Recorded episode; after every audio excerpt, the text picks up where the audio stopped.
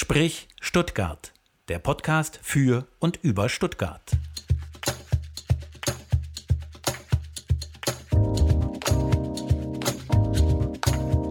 Sprich Stuttgart. Heute zu Gast Kim Bui.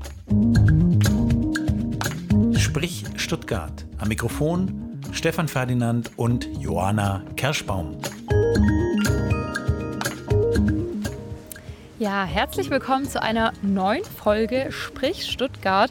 Heute mit, wir haben es im Intro schon gehört, Kim Bui, einer absoluten Spitzenturnerin aus Stuttgart. Hallo Kim, schön, dass du heute mit dabei bist. Hallo zusammen, ich freue mich auch sehr, mit dabei sein zu können. Ja, wie immer, die treuen Sprich Stuttgart-Hörer kennen das schon. Ähm, fangen wir einmal damit an, dass ich ähm, ein bisschen was über dein Leben erzähle, bevor wir darüber sprechen gemeinsam. Ähm, ich habe mir ein bisschen angeschaut, wie dein Leben so verlaufen ist, wenn man das so sagen kann, und darf mal kurz durch deine Vita führen. Du darfst natürlich reinkrätschen oder wenn irgendwas nicht stimmt, korrigier mich einfach. Es sind nämlich ganz schön viele Zahlen, die da auftauchen, wenn man sich dein Leben so anschaut. Ich finde es aber gut, dass du das übernimmst. Ich finde immer so über mich selber zu sprechen oder jetzt irgendwie meine Vita vorzustellen, irgendwie immer ein bisschen seltsam. Also von dem her höre ich jetzt einfach ganz aufmerksam zu. Wunderbar, so machen wir es. Und wie gesagt, krätsch rein, wenn was nicht stimmt. Wir fangen mal ähm, ganz am Anfang an. Und zwar, äh, du bist Turnerin. Angefangen hast du mit vier Jahren in der TSG Tübingen, ähm, wo du auch herkommst. Und hast dann äh, im Leistungszentrum in Ruid trainiert und bist seit 1999 dann in Stuttgart im Kunstturnforum gewesen, wo du dann seither auch äh, trainiert hast und sehr viel Zeit in deinem Leben verbracht hast bisher. Ähm, wir schauen uns mal die klassischen Jahreszahlen an. 2004 hast du äh, das erste Mal in einem Weltcup-Wettkampf mit 15 Jahren wohlgemerkt ähm, einen Platz 5 gemacht, äh, also schon sehr weit vorne platziert. Ähm, zumindest habe ich das ähm, gelesen. Ich glaube, da kretsche ich mal direkt rein. Mach das gerne.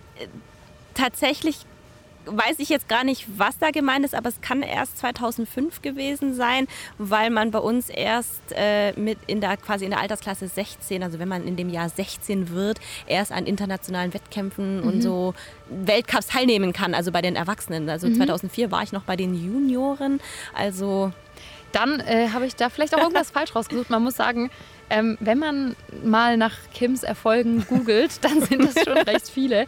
Ähm, genau, aber wir machen einfach weiter. Du hast ja ähm, reingekrätscht und das berichtigt. 2005 ähm, habe ich hier nämlich stehen. Ähm, hast du an deiner ersten Weltmeisterschaft, an deiner deutschen Meisterschaft teilgenommen? Dann nickst du, das stimmt. Und äh, 2006 hast du den ersten deutschen Meistertitel geholt am Boden. Also schon sehr früh. Da warst du dann 17 Jahre alt? Genau. Wow, nicht schlecht. 2009 bei der Deutschen Meisterschaft warst du in allen fünf Wettkämpfen auf dem Podest. Ähm, und man sieht hier so ein bisschen schon, dass du einfach sehr erfolgreich warst. Deswegen kürze ich das Ganze mal ein bisschen ab. Du warst elffache deutsche Meisterin oder bist elffache deutsche Meisterin, 14-fache deutsche Mannschaftsmeisterin, hast an zwölf EMs teilgenommen und hast dann auch 2011 eine Einzelmedaille in Bronze geholt am Stufenbarren. Du hast an acht WMs teilgenommen. Da wart ihr im Team Sechste 2011 und 2018 auf dem achten Platz. Und an drei Olympischen Spielen hast du teilgenommen. 2012 in London, 2016 in Rio und 2021 in Tokio. Wow, wenn man sich das so anhört, ja, ist krass. Und ich glaube, dass ich tatsächlich sogar 13 Mal fache deutsche Meisterin bin. Mm. Ja, ich weiß, ich hatte damit noch eine Diskussion mit äh, meinem Kollegen, mh, mm, äh, in, wo ich den ARD-Stream kommentiert hatte und da waren wir uns nicht so ganz einig. Und da muss ich nochmal nachschauen, ehrlicherweise. ja, also ja, bei so vielen deutschen Meistertiteln kann man halt auch schon mal den Überblick verlieren. Zumindest ähm, als außenstehende Person. Ja, also wir können festhalten, denke ich, dass du sehr an sehr, sehr vielen Wettkämpfen teilgenommen hast und sehr viele Titel gewonnen hast. Ich glaube, da sind wir uns alle einig. Du hast natürlich sehr viel geturnt in deinem Leben, aber das ist nicht alles, was du gemacht hast. Du hast auch, ein, äh, du hast auch studiert, du hast einen Master in technischer Biologie. Ähm, und ich habe auch ein bisschen gestalkt und gesehen, dass du deine Masterarbeit über neue Formen der Krebstherapie gemacht hast. Also wow. Auch da ähm, warst du sehr aktiv und hast eben da deinen Master beendet neben dem Turnen. Und 2022, also letztes Jahr, hast du aufgehört mit dem Turnen aktiv. Äh, du hast 29 Jahre insgesamt geturnt, was unglaublich lang ist. Und es ist auch die längste Karriere im deutschen Frauenturn. Also da bist du wirklich eine Ikone. Und seither hast du aber auch schon viel gemacht. Du hast im April 2023, also dieses Jahr im April, deine Autobiografie 45 Sekunden rausgebracht, also dein Buch. Und bist heute aktiv als Autorin, offensichtlich, als Coach, als Trainerin und als Speakerin. Also eine Spitzensportlerin mit Multitalent, würde ich mal sagen. ja, und als solche, als Spitzensportlerin, du bist natürlich Turnspitzensportlerin, wollen wir dir jetzt eine Frage stellen, die vielleicht für dich ein bisschen unerwartet kommt. Und zwar, wie hast du das letzte deutsche Sportgroßereignis, nämlich die Basketball-WM, erlebt? Ja, super Frage. ich muss ehrlich gestehen, dass ich die Spiele nicht gesehen habe. Einfach weil ich so viele Termine hatte dass es irgendwie gar nicht reingepasst hatte, aber ich habe es immer verfolgt. Mhm. Und wo es dann hieß, okay, äh, sie sind dann im Finale, sind ja quasi schon, haben sie Silber sicher und das war dann so für mich so, wow, toll. Und ich habe es verfolgt, aber ich konnte es leider nicht ansehen, weil ich da tatsächlich, äh, ich weiß nicht, in, irg in irgendeinem Termin war, wo es dann aber nicht ging und dann, das war ja vor, letzte Woche Sonntag. Also jetzt nicht jetzt den Sonntag, sondern mhm. da davor.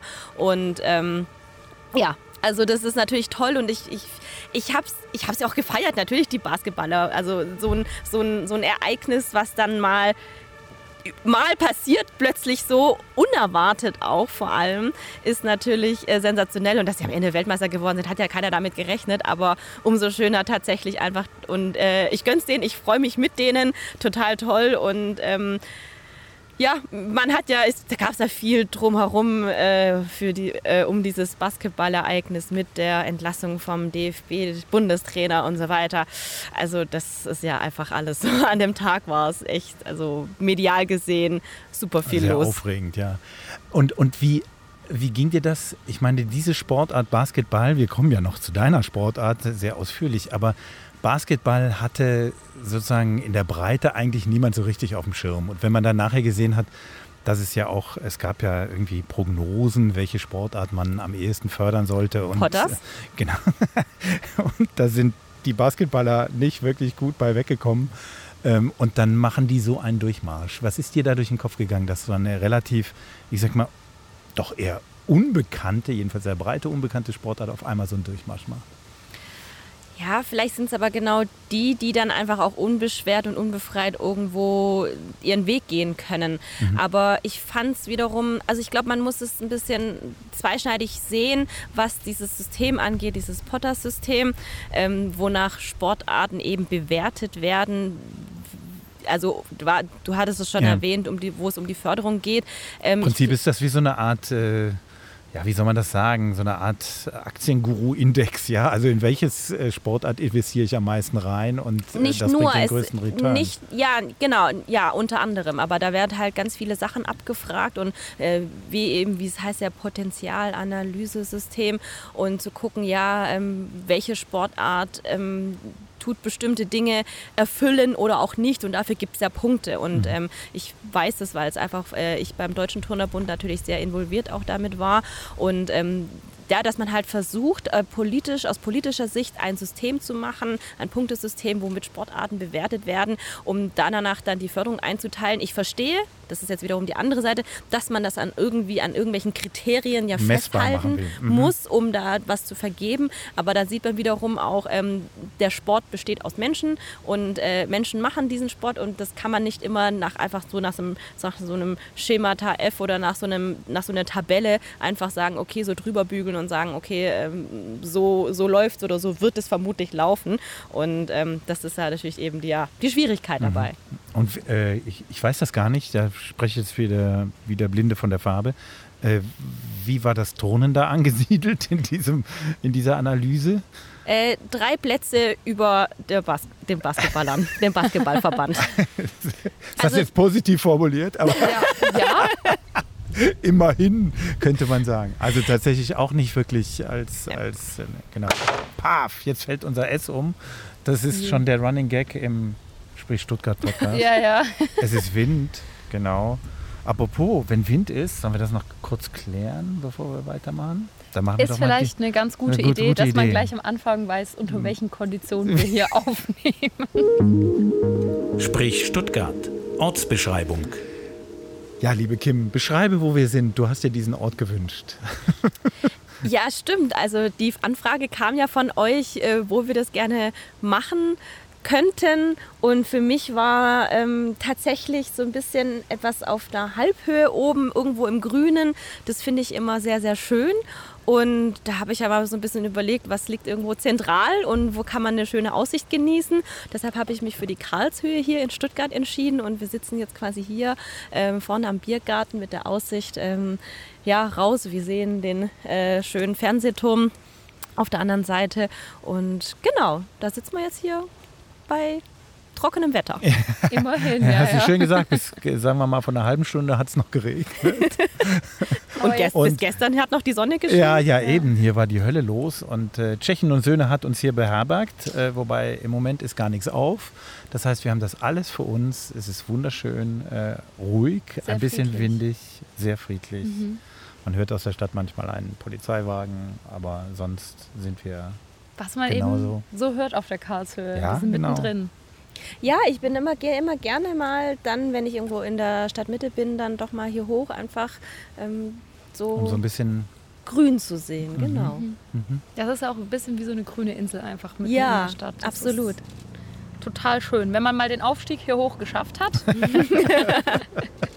ich bin Ja. doch jedes Mal überrascht, wie anstrengend das ist hier hoch. Ja, aber nicht für Kim. Nicht für Kim, du bist ja Supersportlerin. Naja, aber Treppenlaufen gehört jetzt auch nicht unbedingt zu meiner Königsdisziplin. Ja, gut. Und ich glaube, wer es dann nicht hier hoch schafft, der sollte dann vielleicht ein bisschen was Ja, tun. ja, das stimmt. Das ist Da schon bin ich ja froh, dass ich es letztes Mal noch hier hoch geschafft habe. Genau. Wir haben übrigens schon mal einen Podcast hier aufgenommen mit äh, Jordana Andrej.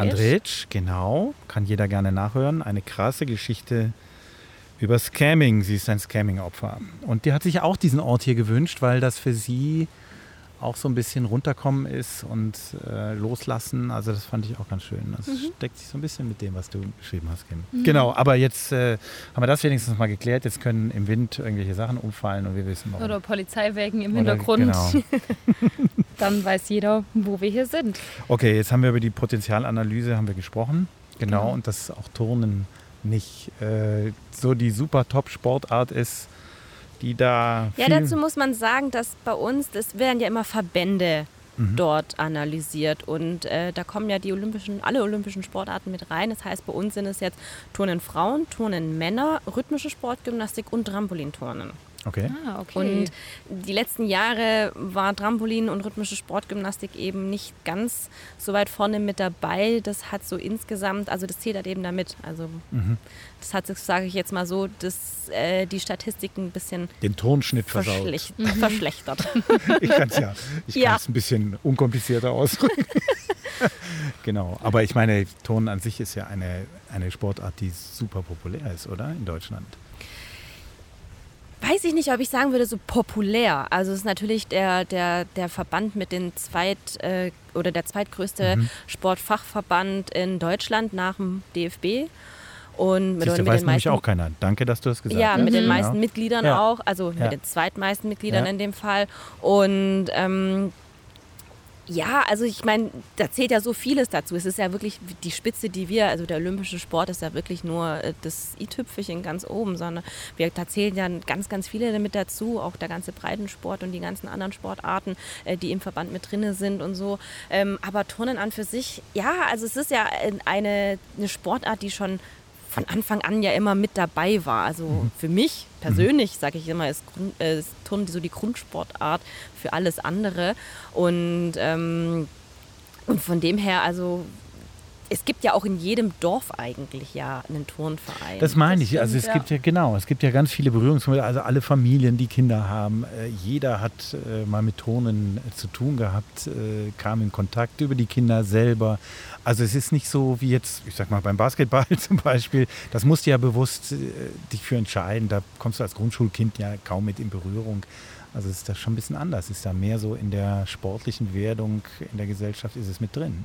Ja, aber wiederum sage ich, ich glaube, es geht halt eben darum, weil es halt einfach so eine Grundsportart ist, wo, wo so viel Bewegung und ähm, ja, Körper, der, mhm. also so die ersten Berührungspunkte eben, ähm, wie gehe ich mit meinem Körper um, was, zu was ist er überhaupt in der Lage und das lernt man ja am Anfang immer sehr spielerisch erstmal, auch in diesem Kinderturnen und deshalb mhm. glaube ich, ist es einfach so, ähm, ja, auch ich finde es toll, dass es auch so zugänglich ist für, mhm, ja. für, für so viele, weil mhm. ja, so wie du gerade es erwähnt hast, also wenn man jetzt sein Kind irgendwie zum Basketball schicken muss, ist tatsächlich, glaube ich, schwierig, erstmal einen Verein zu genau. finden. Genau. Muss man ähm, aktiv suchen. Wo kommt man da hin? Genau. Wo geht's hin? Mhm. Also, Gibt es eine Mädchenmannschaft oder nicht? Lauter ja, so Sachen. Genau, ja, ja.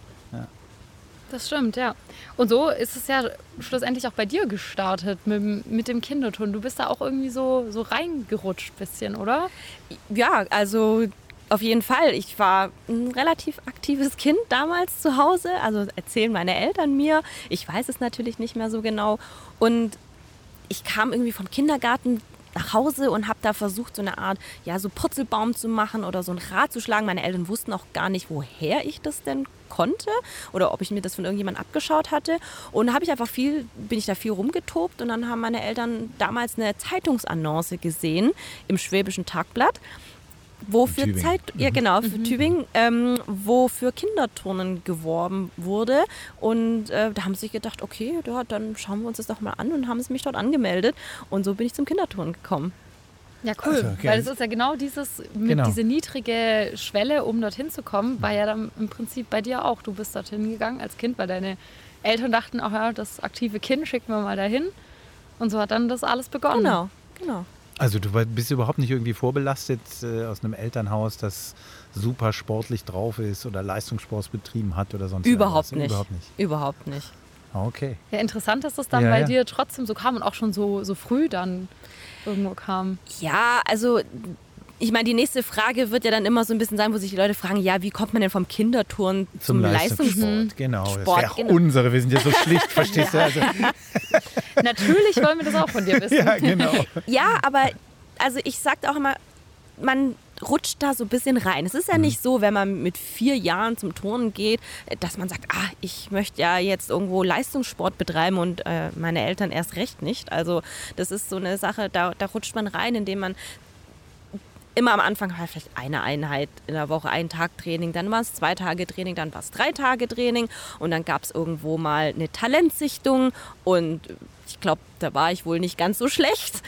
Und ähm, so entwickelt sich das. Also nach, na, man bleibt dabei, weil es irgendwie toll ist. Dann nach dreimal kommt dann viermal. Dann bin ich, so wie du es vorhin schon ähm, erzählt hattest, dass ich nach Ruid gegangen bin, also in so die nächste Ebene. Und ich bin immer dabei geblieben. Und man merkt ja, man entwickelt sich. Also mhm. man lernt ja dazu, man lernt ähm, mehr Elemente und kann mehr. Und dann schneidet man bei den Wettkämpfen auch nicht allzu schlecht ab und so weiter. Und so, so wo kommt es immer dann weiter und man bleibt da dabei. Und ich hatte da irgendwie, ich glaube, als Kind keine Gedanken daran gehabt, zu sagen, okay, ich höre jetzt irgendwie auf mit dem Ton und das macht mir keinen Spaß mehr, sondern ich habe es einfach weitergemacht und dann ist man so in so einem, ja, in gewisser Weise, sag ich jetzt einfach mal Hamsterrad, einfach dann drin, dass es einfach immer weiterläuft. Aber ja. die Entscheidung ins Leistungszentrum zu gehen, das ist ja schon, eine, das ist ja schon ein Schritt, oder? Also ich meine, da... Äh da geht es ja schon um mehr als äh, jeden Tag zwei Stunden trainieren. Das stimmt.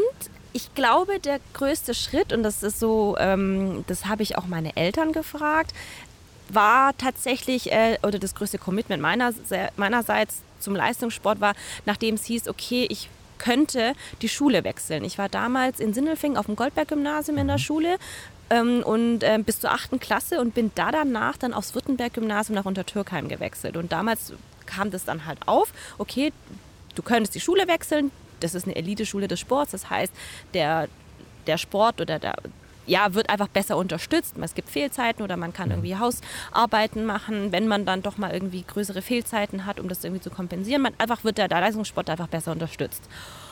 Und das habe ich tatsächlich dann gemacht. Aber ich, wenn ich mich jetzt so zurückerinnere, denke ich immer so, Gott, was hat mich dazu bewegt, diesen Schritt zu gehen, weil es ja mhm. doch ein sehr, sehr großer Schritt Absolut. ist, eben die Schule zu wechseln, das Umfeld zu wechseln und für den Sport. Und dann habe ich tatsächlich auch mal aber meine Eltern dazu gefragt und mein Vater hat gesagt, oh, für dich war das kein Thema. Dir war das total klar. Da, da kam die Option auf, du könntest wechseln und du hast gesagt, hab, ja, für den Sport mache ich das. Und das habe ich damals gemacht. Und heute denke ich mir so, boah, ich habe da meine ganze Freunde aufgegeben in der Schule und, ähm, und auch das Umfeld eben. Und ähm, ja, ich war selbst überrascht davon, also dass mein Vater das mir so erzählt hatte, weil ich das gar nicht mehr so in Erinnerung hatte. Ja, weil es ist ja schon irgendwie auch so, du bist ja damit aufgewachsen. Es war ja irgendwo auch normal für dich. Und dann ist, wenn es immer so langsam Schritt für Schritt mehr wird, wie du schon vorhin gesagt hast, man rutscht da irgendwie so rein, sodass man sich vielleicht in dem Moment gar nicht denkt, dass es so eine große Entscheidung ist. Und du rückblickend aber sagst, war ja schon ein Wendepunkt in deiner Turnkarriere dann Ja, auch. absolut. Also tatsächlich eben, wo ich sage, das ist der Punkt, glaube ich, wo ich mich sehr, sehr stark mich für den Leistungssport entschieden hatte und alles andere irgendwo äh, in gewisser Weise zurückgelassen habe. Aber aus freien Stücken. Ja. Also da gab es weder Eltern, die Druck ausgeübt haben, da gab es auch keine Trainerin oder Trainer, der Druck ausgeübt hat, sondern du hast es schon aus freien Stücken gemacht. Natürlich habe ich das aus freien Stücken gemacht, aber die Argumentationslage war natürlich, sage ich jetzt mal aus Trainersicht, natürlich immer für den Sport. Klar. Ja, kannst, du kannst dann Ja, mehr das- trainieren, ja. die Schule geht Die viel besser Rahmenbedingungen darauf. sind besser. Genau, ja, um das, ja, um das zusammenzufassen, die Rahmenbedingungen sind dadurch besser. Ja, klar. Und natürlich war ich dann an dem Punkt, wo ich sagte, ja, natürlich will ich turnen, natürlich will ich da besser werden und ähm, dafür muss man halt mehr trainieren. Mhm. Also war mir dann klar, okay, dann wechsle ich die Schule. Ja, was ich super interessant finde, ist, dass du gesagt hast, dass es für dich in dem Moment gar nicht so ein krasses Ding war. Wie sah dann, also ich stelle mir das schon krass vor, wenn du so sagst, okay, du hast dann extra auf die Schule gewechselt, da wurde es ja schon dann auch ernst mit dem Sport. Wie lief dann da auch so dein, dein Alltag ab? Also hast du das gut alles unter einen Hut bekommen mit Schule und Turnen oder gab es auch mal irgendwo eine Phase dann, wo du dir dann auch vielleicht damals schon gedacht hast, oh nee, irgendwie ist es mir gerade ein bisschen zu viel? Gab es sowas oder warst du immer Fokus, Turnen und es läuft? Ja, also wenn ich jetzt auch wieder rückblicke, dann ist es schon so gewesen, dass es eine sehr stressige Zeit tatsächlich war. Und ich mir dessen, glaube ich, wenn man da drinne ist, sich da gar nicht so bewusst war. Und ähm, das ist, da, da kommen wir später sicherlich noch mal drauf zu sprechen, ähm, über die schwierigen Themen, die sich dann aus dem Sport entwickelt hatten, dass das auch damit zusammenhängt. Und ähm, ich glaube, da bin ich einfach sehr geprägt, auch von, äh, von meinem Elternhaushalt, dass man, wenn man was anfängt, dann macht man das zu Ende, dann zieht man das durch. Und ähm, da war sehr viel Disziplin und Fokus und ähm, dabei, die Dinge zu machen und zu schaffen. Weil was nicht zu machen, wäre eine Niederlage, wäre Ein irgendwie Scheitern. ein Scheitern, genau. Also war das kein Druck, der direkt so von deinen Eltern kam, aber was einfach so irgendwie, das war einfach für dich normal dann, dass du auch schon da auch dann dein Bestes geben willst und nicht scheitern willst. Absolut, weil wenn ich mir heute so zurückblicke, denke ich auch so, was für ein Wahnsinnspensum habe ich da an den Tag gelegt. Ich habe ja äh, 25 bis 30 Stunden. Das wollte ich sagen, 30 Stunden Die Woche- Training die Woche. Ja? Genau, Also da kommt ja noch 30 Stunden Genau. Schule dazu Ja. und äh, Hausaufgaben lernen und äh, vielleicht auch noch ein bisschen Freizeit. Mhm. Also die Woche war knackevoll. Hast du geschlafen noch? Ja, aber auch jetzt denke ich mir, das war viel zu wenig. Mhm. Klar, in jungen Jahren steckt man das immer noch ein bisschen besser weg vielleicht, aber Naja gut, ich, aber es waren ja auch Phasen, in denen du dich äh, natürlich zu 100% selbst gefordert hast. Also da ist natürlich Schlaf schon auch eine wichtige Stellgröße. Ja, absolut, aber was, was will man denn machen? Der Ja, Tag ja, hat nur klar. 24 Stunden und Ja. ich bin dann immer nach Stuttgart gependelt und ähm, tatsächlich bin ich halt irgendwann nachts auch immer 11, 12 ins Bett gegangen, aber um 5.15 Uhr ging der Wecker. Mhm. Und so ging das jahrelang. Weil um 7.15 Uhr war wieder Trainingsbeginn, ähm, wenn Training vor der Schule war. Und ähm, ja, abends, dann kommt man halt nach Hause, dann will man ja auch noch was essen und weil lernen muss man ja auch noch. Und dann gab es auch schon sehr äh, Nächte, die sehr, sehr kurz waren. Krass. Ja, das glaube ich dir. Das heißt, nochmal, entschuldige, äh, damit man sich das vorstellen kann. Das heißt, du hattest eine Trainingseinheit vor dem Schulunterricht um 7.15 Uhr bis 8 Uhr oder was? Oder 8.15 Mhm. Nee, bis oder was? 9.15 Bis 9.15 Ja. Zwei Stunden vorm Unterricht, dann war Genau. Unterricht. Genau. Und wann ging das Training dann weiter? Dann am Nachmittag? das kommt immer drauf an, ob Mittagsschule oder Mhm. nicht, aber entweder 14 Uhr oder dann halt nach der Mittagsschule um halb vier, vier. Dann Bis auch mal. Abends dann. Ja, oder? bis sechs, sieben. Je nachdem. Also es waren dann nachmittags dann auf jeden Fall nochmal drei, dreieinhalb Stunden oder vier, je nachdem. Mhm. Und ähm, ja, das war, es ist, es ist, es ist ein knackiges Programm für Aber hallo. jemand, äh, der da Ja. noch sehr jung war. Ja. Also es ist schon wirklich interessant für mich auch da wieder zurückzublicken. Und ich denke mir so, Wahnsinn, wie habe ich das damals gewuppt? Ja. Echt? Machst du das heute? Also es ist ja, es Ist ja wirklich. Ja. Du gu- guckst du so ein bisschen auf dich, als wärst du jemand anderes? Oder Nee, ich gewesen, reflektiere oder? sehr viel. Ja, also ich habe ja sehr viel reflektiert, auch im Zuge Mhm. meines Buches. Und äh, bin immer wieder an dem Punkt, wo ich ja drüber nachdenke einfach. So denke so, Wahnsinn. Nee, nicht, dass ich jemand anders bin, aber einfach nochmal, um mich besser zu verstehen. Ja. Also es ist eine- es ist eine Selbstreflexion und ähm, zu gucken, ja, was, was ist mit mir eigentlich passiert? Weil eben, weil ich in dieser Zeit damals, das ist oftmals viele Dinge wie so ein Film an mir vorbeigerast einfach und ich das gar nicht so wahrgenommen habe und jetzt so, jetzt habe ich aufgehört mit meinem Sport und habe da ein bisschen mehr Zeit, auch ein bisschen zurückzublicken und vielleicht auch meine, sage ich jetzt mal, das ein oder andere Problem aufzuarbeiten. Dafür braucht es einfach auch irgendwann mal den Blick wieder zurück in die Vergangenheit, um dann ähm, vielleicht auch ein bisschen befreiter dann einfach in die Zukunft gehen zu können. Mhm. Das Buch heißt 45 Sekunden. Äh, da sprechen wir noch drüber. Genau. Ja, äh, da sprechen wir noch drüber. Aber was ich, also welche Frage mir jetzt noch kurz auf der Zunge brennt, gerade zu diesem Thema, weil du gesagt hast, du reflektierst total viel und denkst da auch über dein, ähm, dein früheres Ich nach und denkst dir so, wow, wie habe ich das geschafft? Man hört ja manchmal so die Frage, wenn du deinem früheren Ich was sagen könntest, was würdest du machen? Also würdest du dir empfehlen und sagen, Kim, chill mal, mach's ein bisschen entspannter oder würdest du sagen, hey, also würdest du es genauso wieder machen oder würdest du aus deiner Perspektive, die du heute hast, deinem jüngeren Ich einen anderen Rat geben? Weil das fände ich total spannend, gerade wenn du jetzt auch zurückguckst und eben sagst, wow, krass, wie habe ich das eigentlich geschafft in so einem jungen Alter? Ganz spannende Frage. Ich habe das tatsächlich schon mal so ein bisschen durchgespielt, dieses Thema, ja, was würde meinem jüngeren Ich sagen, aber nur zu bestimmten Themen. Gar nicht so jetzt komplett zurückblickend auf das, auf das Leben, was ich gelebt habe. Und ich glaube, das ist total schwierig, da was jetzt zu sagen, weil ohne all diese Erlebnisse und Erkenntnisse, oder überhaupt erstmal die Erlebnisse, die ich damals hatte, habe ich nicht die Erkenntnisse, die ich heute habe. Also man guckt Das wahrscheinlich stimmt. mit einem falschen, mit der falschen Perspektive auf sein Ich von früher, weil man ja heute mehr weiß. Ja. Ja, genau, das ist es halt. Und das, dann könnte man natürlich sagen, ja, wenn ich das vorher gewusst hätte, hätte ich das nicht gemacht und so. Aber das ist natürlich irgendwie kann man ja heute nicht. Ja. Also das ist ja ein bisschen, oder? Ich weiß es nicht. Schwierig. Es ist absolut schwierig. Also es ist ja immer was, was hypothetisch ist. Aber ähm, ja, manchmal denke ich mir schon, ich hätte vielleicht einfach ein bisschen mehr mein Leben gelebt. Also ein bisschen mehr jugendlich sein. Aber das war halt einfach nicht möglich in dem Rahmen, weil auf der anderen Seite äh, wäre ich da nicht da so drinne gewesen, wäre ich vielleicht auch nicht so erfolgreich gewesen. Also Das dieses stimmt. ganze hätte, wenn und aber ist immer so mit dabei, wenn man da so zurückblickt und Aber vielleicht kann man es anders eintüten. Ich meine, du siehst ja heute auch erfolgreiche Sportlerinnen, junge Sportlerinnen. Und juckt dich das dann manchmal zu sagen, hey, pass mal auf, was du da gerade machst? Das kann auch ganz schön schwierig werden für dich. Oder verstehst du, dass es natürlich ein Wahnsinnsgefühl ist, wenn man bei den Olympischen Spielen auf dem Treppchen steht oder überhaupt, davor, überhaupt dabei sein zu können, ist ja schon ein, ein berauschendes Gefühl, kann ich mir vorstellen. Also das sind ja so diese zwei Perspektiven. Absolut, absolut. Ähm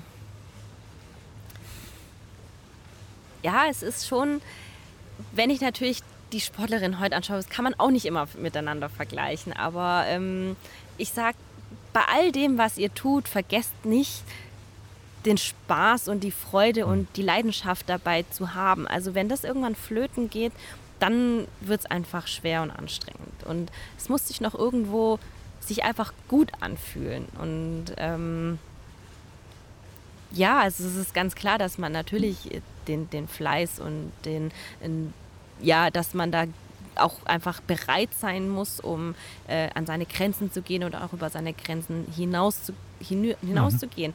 Aber ähm, ja, dass, dass diese, diese Freude daran irgendwo verloren geht. nicht verloren geht, Mhm. ja.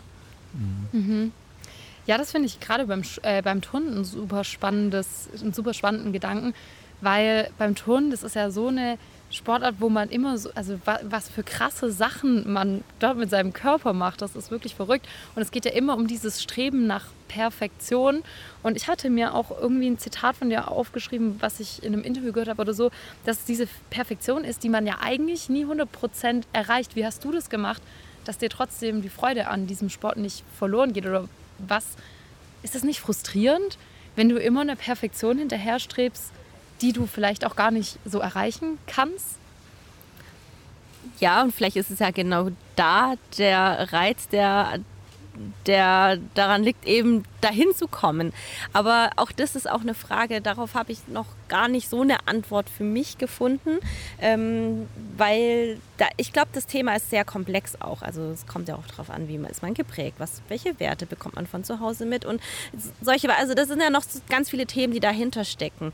Und ähm, für mich, ich war tatsächlich einfach drin und für mich war klar, ich mache das. Mhm schon auch um für das Thema Anerkennung zu bekommen. Ich habe da letztens auch was gehört, ähm, warum vergleichen wir uns oder warum machen wir eigentlich diesen Leistungssport? Weil wir ja uns irgendwo immer also vergleichen wollen und gucken, wo ist unser Standpunkt jetzt mhm. gerade.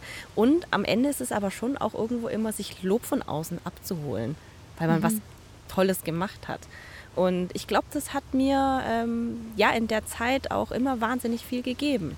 Mhm. Natürlich habe ich mich auch über den Leistungssport definiert, weil da ist Kim Bui, die Turnerin, die kann was, so wie du das gerade selber schon gesagt hast, die kann was, was andere nicht können mhm. vielleicht.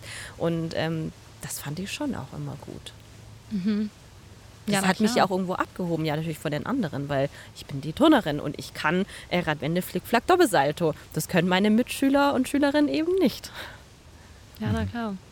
Ja, also das kann ich schon noch nachvollziehen. Diese, weil natürlich bekommst du auch dann Bewunderung von außen, mhm. wenn du solche krassen Sachen machst, wenn du zu Olympia fährst, zu einer WM fährst. Das ist ja schon total nachvollziehbar. Aber jetzt, du hast jetzt aufgehört mit dem Sport. Ist es dann was, was dir fehlt? Oder sagst du, ich habe mich auch so weiterentwickelt natürlich und vielleicht brauche ich den Sport gar nicht mehr, um mich so zu definieren? Es ist das Zweite, auf jeden Fall. Also ich habe mich weiterentwickelt und habe mich eben sehr stark auch hinterfragt, warum habe ich dieses Turnen gemacht und was hat es mir gegeben und wie habe ich mich da weiterentwickelt und was steht jetzt an.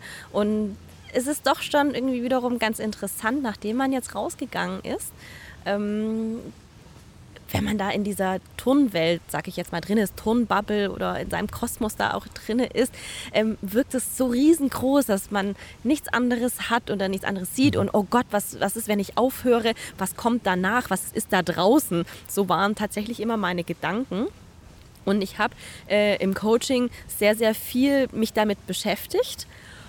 Und aber nachdem man jetzt draußen ist, war es dann doch irgendwo erschreckend für mich festzustellen, dass diese Turnwelt doch sehr klein ist. Mhm. Und das war eine ganz tolle Erkenntnis irgendwo. Und ähm, ich war dann jetzt auch vor ein paar Wochen ähm, bei einer Alpenüberquerung, ähm, bin da acht Tage über die Alpen gewandert und da habe ich auch noch mal wieder für mich wieder so ein bisschen reflektiert, weil beim Laufen, man läuft sehr viel mhm. und hat, hat ja sehr viel Zeit, über Dinge nachzudenken, habe ich auch wieder gedacht, naja, ah dass das alles so klein wirkt, vor allem wenn man oben auf dem Berg ist, mhm. wirken die Probleme oder die Themen, die man hat, ähm, dann doch irgendwie äh, relativ klein. Von wo nach mhm. wo bist du da gelaufen? Ich bin von Alpen? Oberstdorf nach Meran gelaufen. Wow. Acht Tage. Ja. Mhm ganz der Klassiker E5 mhm. und das war super spannend und das sind eben so Dinge, die ich jetzt auch machen kann nach meiner Turnkarriere, ähm, wenn das ganze Turnen eben ja weggefallen ist mhm. und ich da jetzt plötzlich Zeit habe für solche tollen Dinge, tolle Erlebnisse. Auf der einen Seite eine kleine definierte Welt, so wie du es beschrieben hast, die Turnwelt. Auf der anderen Seite aber auch die großen, großen Momente. Ich habe mal einen wirklichen Fehler in einem Podcast hier gemacht, nicht einen inhaltlichen Fehler, sondern einen Erwartungsmanagement-Fehler sozusagen, weil ich Timo Hildebrand mit dem für mich selbstverständlich größten Moment seiner Fußballerkarriere konfrontiert habe.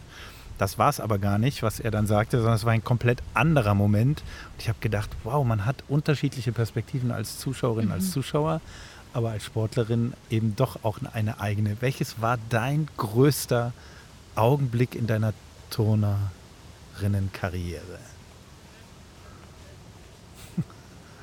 Der Abschluss meiner Karriere. Echt? Mhm. Ich dachte mir, dass du das sagst. Ich weiß nicht wieso, aber ja, vielleicht erzählst du am besten selber, was das für ein Moment war. Aber ich muss sagen, weil du gemeint hast mit der verschiedenen, äh, Stefan, weil du gemeint hast mit yeah. der verschiedenen Perspektive als Zuschauer, Zuschauerin und Sportler, Sportlerin. Ich glaube auch, das ist ganz oft so. Aber ich muss sagen, ich habe mir sehr viele Videos auch vom Ton von dir angeschaut, von Wettkämpfen. Und der letzte Wettkampf, der hat bei mir auch so voll die Gänsehaut ausgelöst. Aber du darfst natürlich selbst erzählen, was das für ein Moment Jetzt war. Das ist Das natürlich nicht dein gesehen. Moment. Erzähl. Ja, darum geht es tatsächlich in meiner Biografie, deshalb, deshalb 45 Sekunden. Ähm, also ich hatte meine Karriere bei den European Championships letztes Jahr im August beendet. Und ähm, dieses Thema, wann beende ich meine Karriere, ist natürlich ein Thema, was irgendwann früher oder später jeden Sportler irgendwann mal beschäftigt. Und diese Frage hat mich schon wirklich sehr, sehr, sehr lange beschäftigt. Tatsächlich, um genau zu sein, seit 2016. Ui, okay. Und ähm, ja, und es war dann für mich so, da kam es zum ersten Mal auf. Und ähm, damit habe ich mich also sehr lange. war das nach den Olympischen Spielen? Ja. Oder? Ah, okay. Ja, Das genau. waren die Olympischen Spiele 2016 in Rio. Ja. Und dann war da so Gedanke, ja, was machst du denn jetzt? Wie geht's weiter? Und ähm, habe ich mich schon damit beschäftigt. Aber man sagt ja immer so, ja, dieser Moment wird kommen irgendwann. Keine Ahnung. Ich habe gedacht, ich warte jetzt und warte und warte und irgendwie kommt der nicht. Und dann hast du mal schnell die äh, längste Frauenturnkarriere in Deutschland hingelegt. Ja. Und, ähm, und dann war halt dieser Moment letztes Jahr im Frühjahr ähm, 2022, ähm, ja, wo vieles in meinem Leben einfach passiert ist, wo ich mir dann dachte so, boah, ich habe das, das Gefühl, dass ich jetzt was ändern muss in meinem Leben. Und zwar ähm, schon etwas Grundlegendes. Und dann war für mich klar, ich werde mit dem Turnen aufhören. Weil das ist die grundlegendste Veränderung, glaube ich, oder die größte Veränderung auch. Äh, und damit eben die grundlegendste, die ich machen kann, um was zu bewegen in meinem Leben. Und dann kam so auf, hm, ja, Olympische Spiele 2024 Paris. Irgendwie ist es, natürlich denkt jeder Leistungssportler immer in so einem In solchen olympischen, Rhythmen, ja. in, solchen, in so einem olympischen Zyklus, alle vier Jahre und nach so einem Großereignis kann man dann aufhören. Und dann war aber dann halt eben noch diese Heim-EM in München im August und dann habe ich gedacht, ja, ich glaube, das könnte jetzt ein ganz toller Abschluss sein.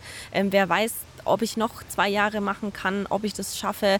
Und ich wollte immer selbstbestimmt aufhören. Also nicht irgendwie bedingt durch eine Verletzung oder durch eine Nichtnominierung oder durch irgendwelche anderen Umstände, sondern sagen, hey, ich höre jetzt auf und das ist es auch. Und ja, und dann habe ich da lange noch ein bisschen mit mir alleine da rumgegrübelt und drüber nachgedacht, ähm, ist es das, was ich wirklich will und wie können, wie können wir es sich denn irgendwie gestalten und naja, und dann war es dann irgendwann schon so weit, dass ich sagen musste, okay, ja, das wird das Ende sein und ähm, dann ging es dann auch darum, wie kommuniziere ich das jetzt nach außen hin?